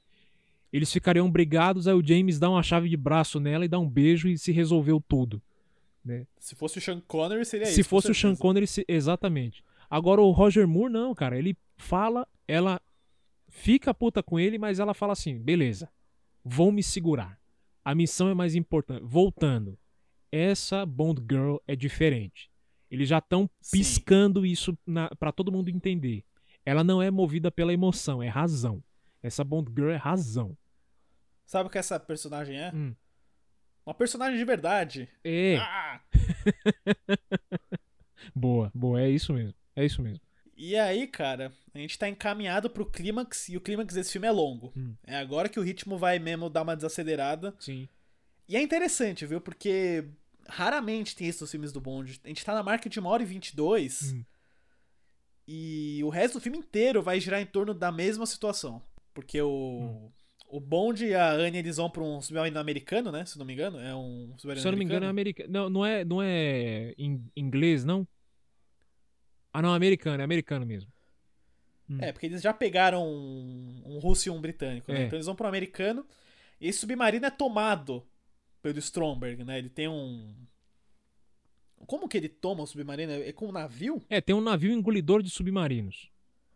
Pois é, um, um conceito bem É. bondinesco e que o Ken Adams, lendo o roteiro, Hum. deve ter pensado, what? Não, mas, mas isso aí, o Ken Adams falou num, num, num dos documentários do DVD que, que tem lá, do especial, em que existem esses navios. São reais. Esses navios Caraca. engolidores de submarinos são. Eles foram usados na época da Guerra Fria, inclusive. Então ele, ele Olha só. é aquela coisa, o Ken Adams ele tem contatos, né, de, de... Tanto que ele, ele se meteu numa encrenca lascada com o Doutor Fantástico, né? É verdade, o Ken Adams é o cara que trabalha com o Kubrick, que ganhou Oscar com o Kubrick pelo Barry Lyndon. É, pois é. E você sabe que o Hum. Kubrick também conhece pessoas, né? Então a gente sabe de onde podem ter vindo essas inspirações. Né? Sim, sim. Mas, mas enfim, o, o navio ele é, ele é real. O Ken Adams se inspirou total nele pra, pra fazer o. o- a, a coisa do navio, do, da expertise ali do Ken Adams, do, dessa questão do navio, depois tem que fazer a pesquisa, né? Se você achar, se a gente achar, a gente, a gente publica aqui na, na- no Instagram, no Twitter, tal. Se eu não me engano, o formato deles, a única coisa que o Ken Adams fez de diferente é que assim, o navio original ele, ele comia o, o, o submarino por baixo, ele tinha um buraco embaixo e fazia o submarino submergir dentro dele, né? É submerger? É isso mesmo, né? Submergir? Submerger é, é afundar, É af- então é emergir. Então é submergir. Vinha por debaixo. Pra ficar um pouquinho mais vilanesco, ele fez tipo um- uma boca no navio, né? Então, assim, o É. navio abre a boca pra engolir o, o, o- o submarino. Essa é a única diferença que ele fez. Quando o navio engole Hum. o submarino, é quando a gente tem prim- o primeiro vislumbre, né? De como ele é por dentro. Uhum. Cara, que set que o Ken Adam projetou, Oh, viu? yeah. É, é gigantesco, é, é um absurdo. E foi um trabalho pra iluminar, né? E agora que a gente vai trazer essa história do Claude Renoir, É. porque ele tava literalmente com um problema de cegueira, né? Ele não tava conseguindo enxergar o resto do cenário. E agora, né? Quem poderá nos acudir? Quem vai ajudar? Ken Adam, né? Hum. Como é o cara que trabalha com Stanley Kubrick, chamou o homem pra ir no set e ajudar lá. Stanley Kubrick É. teve uma participação secreta como o próprio espião do MI6 nesse filme, né? Pois é, ele, ele foi. Ele foi. Engraçado até a história que, o- que o Ken Adams conta, né? Que o Kubrick foi tipo o espião secreto mesmo, né? Ele foi deitado num carro, com cobertor por cima, num sábado. Aí chegou no set, tra- trancaram o set, ele saiu do carro, falou assim: não, beleza, agora você vai pôr a luz aqui, ali, aqui, ali, aqui, ali. E ele iluminou o É, set ele... todinho. Ele falou que ele não. que ninguém poderia saber que ele teve no set. É. A história simplesmente vazou pra todo mundo. Acho que foi nessa dos extras do DVD, né? Anos depois. Não sei quando que isso veio a público de fato. Hum. Mas o, o grande conselho do Kubrick foi que a iluminação dos painéis, dos, dos objetos, do próprio submarino poderia ser usada pra iluminar a cena mesmo, né? Sim. Ao invés de ser só iluminação fake. E, cara, quando você vê o negócio, é lindo, é maravilhoso. Você pensa. Se você quer ter um vislumbre de como seria um bonde do Kubrick, assista todo o ato final do Espião que Me Amava. Um, um desses aspectos aí, Lucas, do Kubrick ter iluminado essa cena dessa maneira, é que a, a liberdade que eles sentiram pra filmar, imagina, um set desse tamanho, né? Perderia-se muito tempo fazendo, beleza, vamos fazer um setup de iluminação aqui, depois do close, depois do plano aberto. Como o Kubrick ilu- iluminou a cena como se fosse natural, eles gravaram to- todos os setups dessa cena é, sem iluminação sem eh, backlight, sem fill light, entendeu? É tudo a iluminação padrão. Eles ligaram a câmera estilo documentário, né? Batia o fotômetro, Sim. ajustava a abertura na, na câmera e rodava o filme. Por isso que fo- é, um, é um dos cenários mais eh, eh, ergonômicos, vamos dizer assim, né? Que não teve perda de tempo, né? Pra f- gravar essas cenas aí. O Lewis Gilbert chegava e falava, não, bota uma câmera aqui e vamos filmar aqui. Corta. Coloca a câmera pra pensa. lá. Grava, corta. Numa época sem digital, hein? Película em que o tempo tá literalmente contado. Pois é, pois é. Pois é. Mas pensa, cara, uma coisa. A facilidade que deve ser você ir trampar. Porque é gigante o cenário. É gigante o contexto também. E. Pô, você vai gravar o filme, o, o, o Renoir só tinha que se preocupar com o enquadramento. Pois é, quando você tem uma ajudinha ali do Kubrick, né? Pois não, é. não tem como errar. Pois é. Entre... Mas Hum, bem, né? hum. O Stromberg tá lá, Hum. ele explana um pouquinho mais do plano, né? Tem o clássico discursozão, Uhum. que ele fala que ele quer afundar o planeta inteiro, ele quer que. Ele, ele manda dois submarinos, né? Hum. Um- os dois submarinos que ele sequestrou, um pra atacar Nova York e um pra atacar Moscou. Porque aí isso iria provocar uma reação em cadeia em que o mundo inteiro ia começar a se bombear. Ó, Stonks, a, hein? a clássica. Stonks. É, o Stonks. é o clássico relógio do juízo final do Watchmen. É, né? Vai exato. chegar na meia-noite. aí. Exato. E aí ele sai do navio, ele leva a, a Anya, because of reasons. Oh yeah. E aí, cara, é quando o filme para, em toda aquela tensão do bonde os marinheiros americanos é, retomarem o controle do, do submarino. e também fazer alguma coisa com os mísseis. Sim, E aí, cara, vira a melhor adaptação de batalha naval que o cinema já teve. sem dúvida, sem dúvida. Porque tem todo o esquema de como que eles vão chegar na, na, na porta, porque assim, o lugar é blindado, né? Praticamente. E eles têm que dar um jeito de invadir aquela sala, cara. E eu, eu curto o como o Gilbert vai mostrando os pontos é, do, do bonde analisando como invadir o local. Né, que ele Sim. olha aquela. É, um- é uma câmera, eu esqueci como é que, o que, que é aquilo lá que fica se movendo. É meio que uma câmera, não é? O quê? Acho que É, é. é, é- é alguma coisa, é uma bola gigante. É tipo, é o HAL. Ah, um globo. é o globo, Globo o terrestre. globo você lá. diz. Não, não, mas não o grandão. Aquele, aquele que ele usa pra, pra chegar até a porta sem ser visto. Acho que é uma câmera. Mas é bem posicionado, cara. Muito bem posi- posicionado. Que ele acaba usando como trilho pra ir pra lá, pra levar a bomba, né? Sim, é verdade, é. É. verdade, tem isso. Mas é, mas cara, ele toma o tempo dele. O Gilbert toma o tempo dele, né?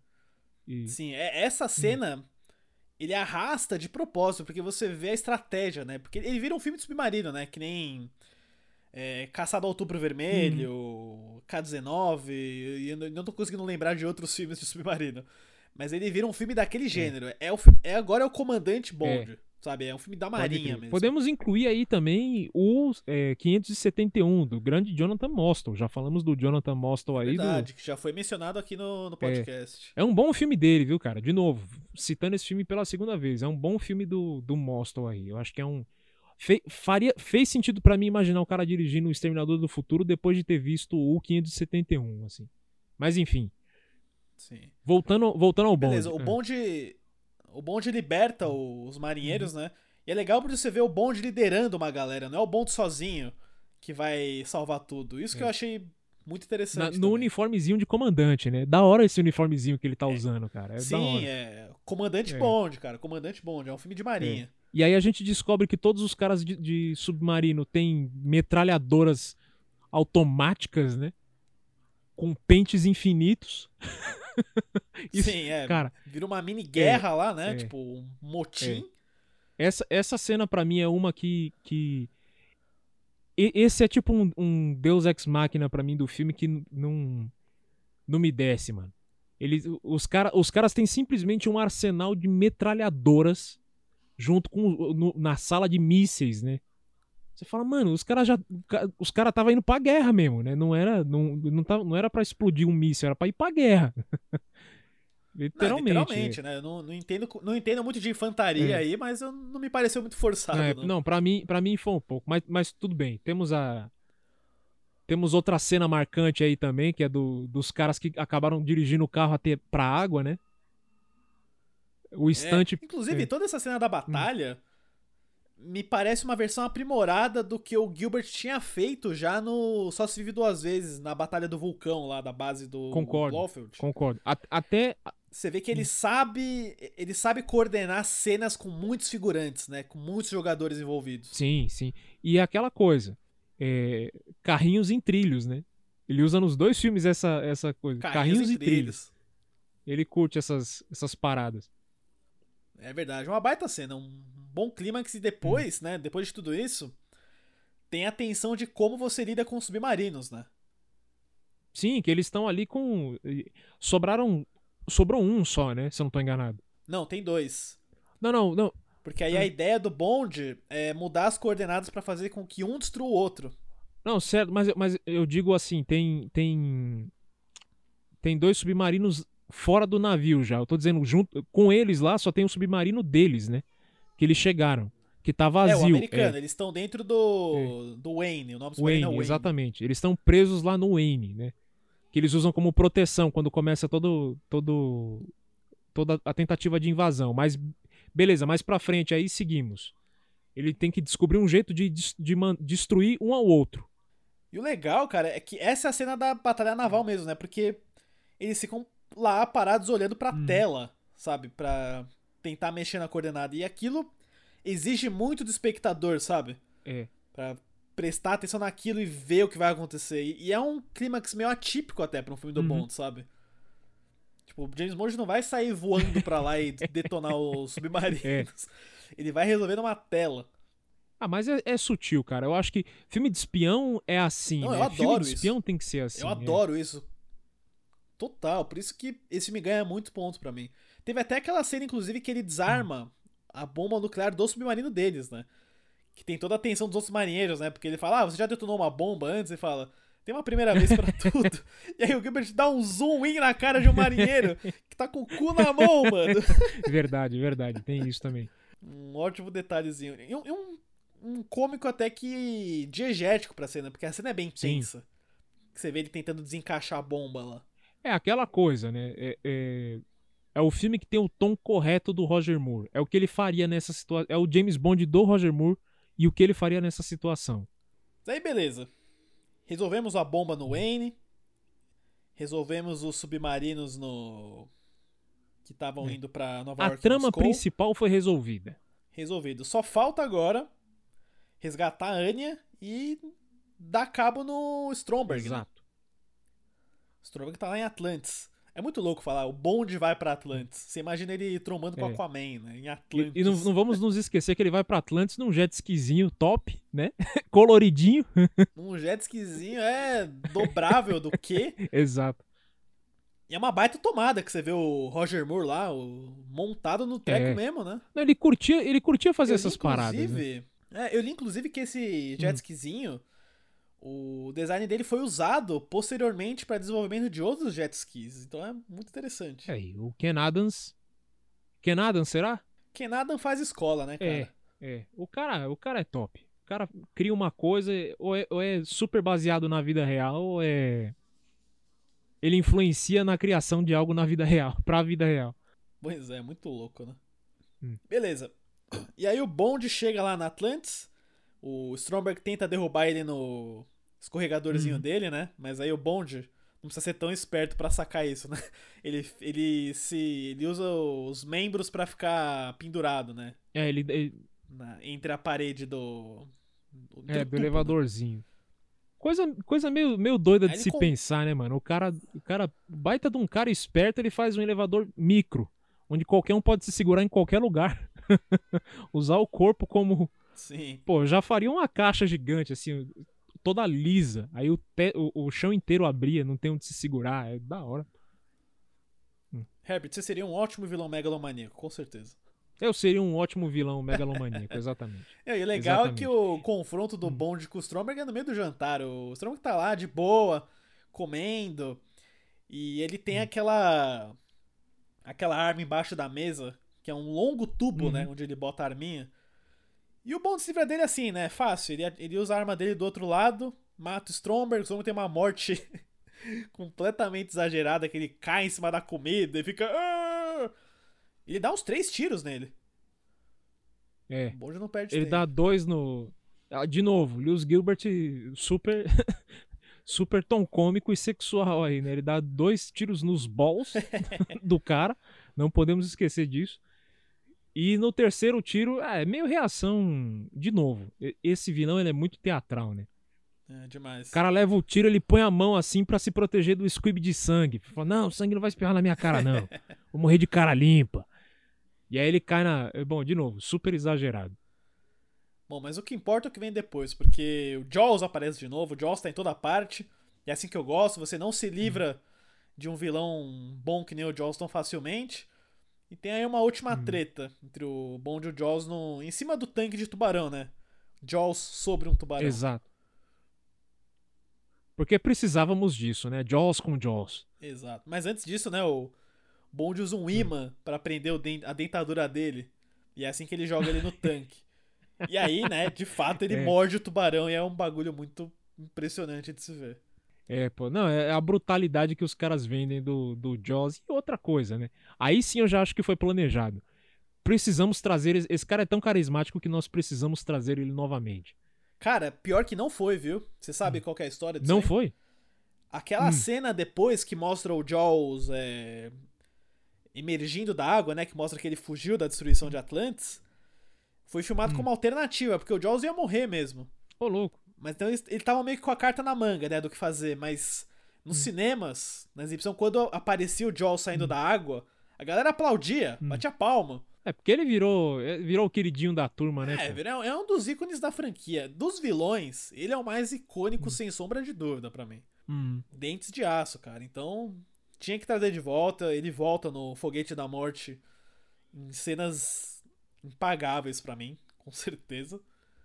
É, o Foguete da Morte eu acho que ele tá melhor desenvolvido. Lógico, né? Não tá tão pavoroso que nem nesse filme. Ele é tratado como um personagem de terror, né? É, não. No Praticamente. Foguete da Morte, ele, Hum. ele é quase um aliado. Ele chega a virar um aliado, né? É. No, no ato final do É. filme. Ele conhece aquela mina com a. com a. com a. com a- Com o aparelho. esqueci o nome do negócio. Com aparelho, pô. É, é- esse pra mim é o a mais, pô. O Jaws Pô, foi no Rio. bloquinho O do carnaval do Rio, Rio pô. de Janeiro, cara. Não pode esquecer. Exatamente, exatamente. Carnavalesco. Não podemos deixar passar. E, cara, na cena em que Hum. o Bond resgata a Anya e eles estão fugindo, né? Tá tudo afundando. No comentário em áudio, eu, eu li que. Tava todo mundo Hum. com medo da quantidade de água que tinha naquela cena. E ele fala: Hum. Isso que vocês estão vendo a Bárbara Bach fazer de gritar e sair no quê? Aquilo não é atuação, é pavor de verdade, porque tinha muita água ali. então tenham isso em Ah, mente. mas quando cara, dá pra ver, dá pra ver a escala dos caras, é. É, não, dá pra ver a escala que os caras tomaram aqui, é, é gigante, pô. Bárbara Bá, de novo, com é, cada é tipo assim, ela conforme vai passando o filme, a roupa dela vai ficando mais extravagante, né? Pois é, pois ela é. termina o filme co- com a roupinha vermelha lá, top. Né? O bonde termina com o colan preto do, do comandante, né? Do commander. Mas é, eles conseguem pegar o pod de segurança lá e, e vazam de Pois é, Atlantis. é a última cena, né? E eles Hum. estão num sofazinho, tem uma arma entre eles. A Anne aponta a arma, Hum. fica aquela tensão, né? Se ela vai matar ou não o Bond. E aí, pra quebrar a tensão, a gente tem a champanhe estourando, né? Oh yeah. Quer dizer, já sabemos que como que Bond vai resolver essa situação. Pois é, exatamente. É, é meio que a, o finalzinho do filme, né? A maioria dos Bonds termina com o Bond e a garota, mas é legal que você vê que a Anya fez uma escolha naquele final lá. Não é tão descarado assim. E aí, né, tipo. é, tem o, a assinatura final, que é quando chega o pessoal do, da KGB e do MI6, surpreendem eles lá no submarino. Tem uma piadinha que eu tô tentando lembrar qual que é. Que, né, tem sempre o Q e o M pra ver qual que é a piadinha. Que ele sobe a bandeira da. Na Inglaterra, tá todo mundo olhando no, no pódio, eles estão na cama lá embaixo do lençol. Ele fala. Ele fala. Bom, o que você pensa que está fazendo? Keeping the British end up, sir. Mantendo a ponta britânica lá em cima. Ah, os trocadilhos estão sempre aí, né? É isso aí, é isso aí. E esse é o fim, cara. Esse é o fim do Espião que Me Amava. E você lembra o que aparecia no, no final? 007 irá retornar em. é- Qual que era? Somente Octopulse? para os seus olhos. Somente para seus olhos. Só pode que crer. mudou, né? Porque depois do sucesso de Star Wars em 77, todo mundo falou: ah, espaço, Bond tem que ir pro espaço. E uma- um baita desafio pro Lewis Gilbert, hein? o quê? Mas. fu- ir, ir pra um filme de ficção. Ele que dirigiu Do o nada, Moonraker né? também? Ele que dirigiu Moonraker. Foi back to back. Ah, ah, sim, pô, baita desafio. Né, depois desse sucesso aí, você não vai querer não trazer o cara de volta, né? Pois é. É o efeito Guy Hamilton, né? Exatamente. Mas aí, mas agora sim, antes da gente partir para os outros 007, considerações finais aí de, de espião que me amava. Cara, a gente entra na escala ou são as considerações? A gente pode entrar na escala. Não, consi- pode ser, vai, po- vai, vamos. Bom, Escala Topher Grace. Escala Topher Grace, onde já sabemos que 3 é o Topher de Jaws e o 0. o zero é o Topher como George Lazenby de desconto. boa, gostei. Gostei, boa, É boa. onde nós damos as notas do filme, né? De 0 a 3. Uhum. E pra mim, o espião que me amava é um 2.7. Oh, hi. É um Nota dos alta. meus filmes 007 preferidos de todos os tempos. Eu acho que ele tem todos os ingredientes que eu gosto. Eu acho que ele é um filme de Hum. espionagem raiz. Tem personagens fortes. Eu adoro a Bárbara Bach de Triple X. Hum. Eu adoro o Jaws. Eu não gosto tanto do Stromberg. Eu acho que faltou um. Um Hum. panache ali, sabe? Um panache, um, alguma coisa um pouquinho Hum. mais exagerada. Eu, que- eu quero o que eu queria. A ação é boa, a fotografia é linda. os cenários são incríveis, a música da tapa de tão boa. Um baita filme, cara. O melhor filme do Roger Moore, disparadaço pra mim. Pô, é uma nota boa, é uma. Eu vou decepcionar um pouco, não, para mim esse filme não chega a esse ponto aí de 2.7, mas pra mim, na escala Topher Grace, Espião que me amava é um 2.1. Alright, Ele é um filme da alright. média. É alright. É, igual você falou, é um filme de espião pesadíssimo. Né? Não, não estamos falando aqui de. é, est- estou procurando Fulano. Aí Fulano ap- aparece em 20 minutos de filme e pronto. Essa é a trama do filme, né? É- que é a birra que eu tenho com o Goldfinger, cara. Que você constrói toda a treta do Goldfinger e, e é um. Ah, aquele moleque mimadinho lá. O, o Auric Goldfinger, maluco mimadinho. Esse filme não. Por mais que ele tenha um vilão que é horrível, eu não gosto desse vilão. É um dos piores vilões de longe do 007, assim. O de, de Stromberg. catar... O Stromberg. Ele, o maluco do Die Another Day lá. Estão tudo, tão tudo no mesmo buraco, pra mim. Cara, tudo- eu, eu gosto do Hum. plano do Stromberg, mas se fosse outro ator, daria pra acertar em cheio, cara. Se fosse outro perfil o- pra esse personagem, outro perfil. eu- Se fosse eu- o eu- eu Jason digo- Momoa fazendo Stromberg, seria um puta acerto. Eu não, eu não sei nem se é o ator, cara, mas eu acho que o, o, o, o, o puxado de direção dele. Porque eu, eu senti que o Gilbert quis dar uma coisa, é, de novo, teatral pro personagem, pro vilão. Nossa, esse vilão tem que ser. Ele é megalomaníaco, ele é teatral, ele tem que Escuta ser. música clássica. Is- Isso, exatamente. Ele é um Dr. No aprimorado. Só que não vamos esquecer que Dr. No, o, o, o- Como é que é o nome do cara lá? Do, do ator que fez? Ixi, agora eu não vou lembrar, cara. É, enfim, mas eu, eu dou crédito ali pro Terence Young, o diretor, que ele fez o cara, mas ele falou assim, mano, é o seguinte, você é niilista, né? Você, o que o James falar, você nega. O que ele te apresentar, você quebra, né? E pô, e não, e assim, quando rola a parada do plutônio lá, né, no final, não é que o Dr. No fala pros cap- capangas, não, vá lá, pare o James Bond. Não, ele mesmo sobe na, na, na plataforma lá e os dois saem na mão. Exato. Ele usa até uma- Né? um, um trajezinho. Ele tem, ele tem mão de. De, metal, aço, pô. é? É, exatamente. O, o- ele, o que o Joss tem nos dentes aqui, o Dr. No tem nas mãos. É, mas o Jaws dá um pau em todo mundo, é isso que importa. Esse filme, É, ele só consegue ganhar mais em termos de vilania porque ele tem o Jaws. É, é aquele porque ele em tem o Joss, Henchman, exatamente. o Henchman é mais poderoso, mais icônico do que o vilão principal, o Mastermind, né? Sim, sim, sem dúvida, sem dúvida. Mas, é, mas cara, pra mim precisava de um vilão mais potente. Porque, de novo, Eu é um baita filme de concordo. É- espionagem. É e o- é você o- tá é o elo espionando um cara fraco. que é. pff, Não, é o elo mais fraco pra mim, o vilão mesmo. É um elo. É, é isso aí. É isso aí. Então, por isso, pra mim, ele não é um filme que. Porque você- depende de tudo isso pra fazer um bom Bond, né? Um bom. Aquele bonde seguro, pô. Aquele bonde que você fala assim, pô, beleza, independente de quem que eu tô acompanhando na trama, legal, né? Mas aí, de novo, como você falou, a gente tem pra suprir aí o, o, o Jaws. E o cara arregaça. O cara arregaça. Literalmente. Agora, Herbert, Hum, a gente tá encerrando uma fase do Bond aqui, então eu acho importante, já que a gente fez a mesma coisa com o Sean Connery, uhum. fazer o nosso ranking da era Roger Moore. Hum. Tem ele fácil aí? O meu tem de cabeça aqui. Manda bala, então. Hot take, hein? Hot take. O melhor do Roger Moore pra mim é For Your Eyes Only. Somente para seus olhos. Então, não sei se é tão hot take, porque o Roger Moore já falou que os que ele mais gostou Hum. foi o Espião que Me Amava e o Somente para os Seus Olhos. São os dois preferidos dele. Ah, então estou, estou a parar aí com o Roger Moore. Nosso finado Roger Moore, infelizmente, né? O- Morreu o nosso esse- único Bond finado. O único bom de finado, verdade, verdade. Mas tem. É, para mim é som- somente para seus olhos.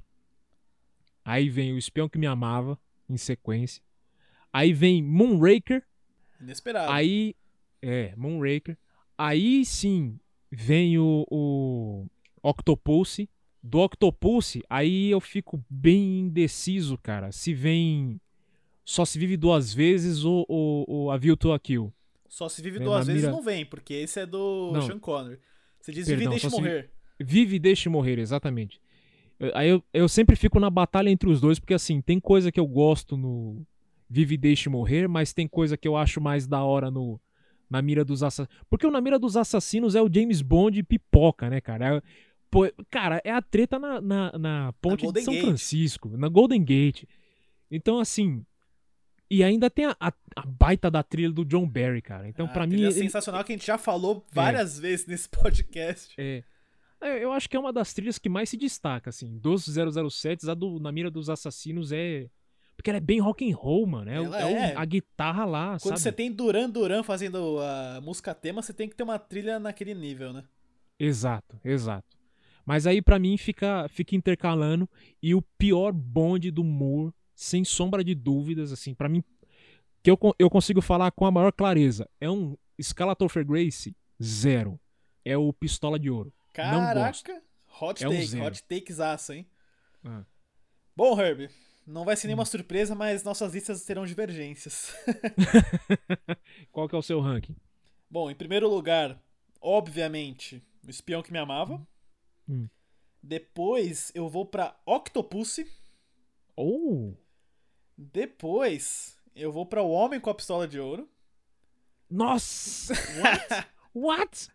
Assim, ó, pra mim, O Homem da Pistola de Ouro, Ah. primeira metade, sensacional, excelente, é nóis, adoro. Aí toda aquela treta Kung Fu que rola, horrível, vai embora. E o final, com o duelo, adoro demais. Isso resume pra mim o Homem com a Pistola de Ouro.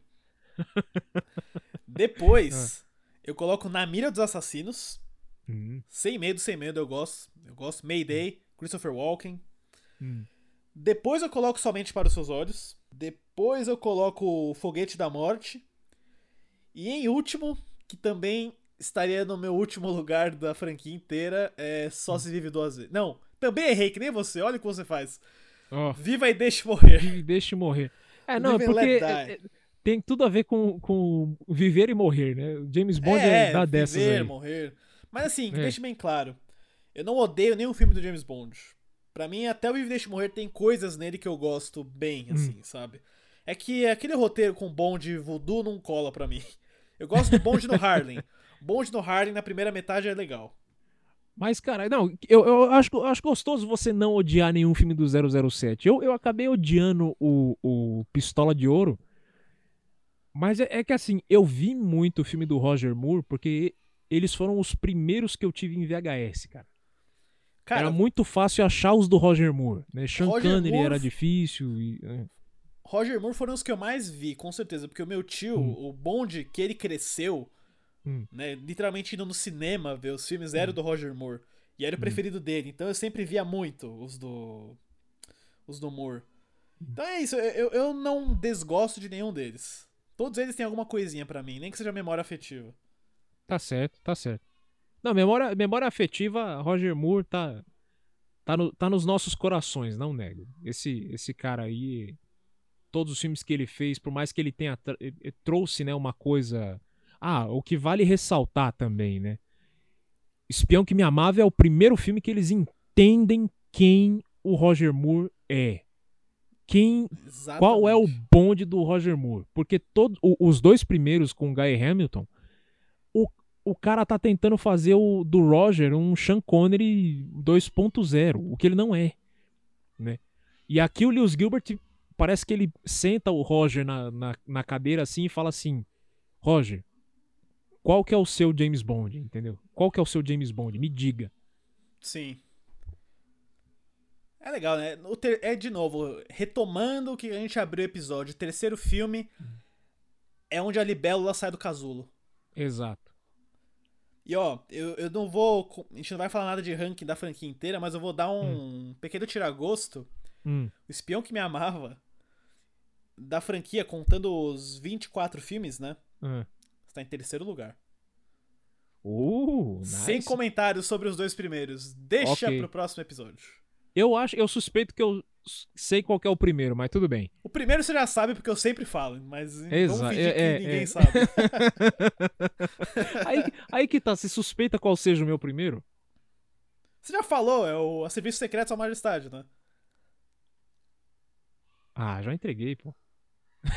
Ah, vou entregar, tá? Cassino Royale, todo mundo sabe. Todo mundo. Eu acho que você comentou também, cara, no episódio. A gente tá Eu acho, entregando acho que tudo. já, a gente já, já, já soltei aí, mas fica É. aí a dúvida com o segundo filme. É, fica a dúvida pro segundo filme. Boa, boa, boa. É Talvez. Hum. seja um dos números 3 que vai ter um episódio. Talvez, a gente não sabe. Vamos ver.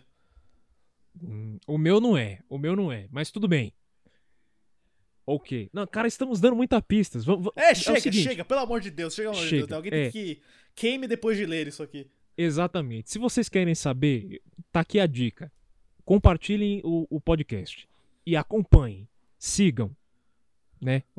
Eles podem nos seguir onde, Lucas? Qual- qual- qual- como que o pessoal consegue ficar atento para os próximos episódios do 007? Então, vocês podem acompanhar nossas curiosidades, notícias, mandar sugestões de filmes número 3 através do nosso Twitter, que é o 3 é demais cast, o Instagram, que também é 3 é demais cast, ou o nosso e-mail, que é o podcast.3edemais@gmail.com. E eu Oh, acertei yeah. dessa vez. Oh, yes, yeah. acertei de novo. Tá tudo aí na descrição também. É... Deixem comentários, sugestões, críticas. Avaliem lá na- nos podcasts da Apple se você for usuário do, do iPhone. E é isso, cara. Esse é o Espião que Me Amava. no- nosso segundo episódio de Bond. Vão ter mais dois aí pela frente. Até o Sem Tempo Pra Morrer chegar. Pois é, pois é. Tá, tá chegando aí, tá chegando a era e vamos ver essa, o último filme do, do Daniel Craig, né? Se vai fazer jus ou não. Fukunaga é. se vai ser um bom diretor, mas enfim, deixemos, deixemos pairar isso aí no ar por enquanto. Quero agradecer a todo mundo que escutou o episódio. Muito obrigado mais uma vez pela paciência com a gente. Né? Compartilhem esse episódio se gostaram. Se não gostaram também, compartilha. Fala assim, não escutem esses caras, mas manda o link pra alguém. E, é, e agradecer Lucas mais uma vez, tamo aí, tamo junto. Tamo, tamo aí além da cúpula do trovão com 007. Além da Cúpula do Trovão, valeu de novo, Herbert. Tamo aí. Acho que esse é o nosso vigésimo episódio, se eu não me engano. Uhum. Ah, Talvez eu esteja muito bom. enganado. Mas já, já cruzamos aí os 20. É isso aí, número marcante. Número, e tinha que Daqui ser a com pouco a 007. gente vai ter mais episódios do que filmes do James Bond, hein? pois é, estamos chegando lá. Quase lá. É isso aí, pessoal. Valeu. Valeu. Okay, round two. Name something that's not boring. A laundry? Ooh, a book club. Computer solitaire, huh? Sorry, we were looking for Chumba Casino.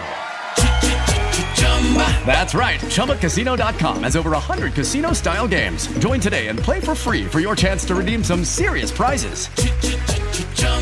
ChumbaCasino.com. No purchase necessary. Where prohibited by law. 18 plus terms and conditions apply. See website for details.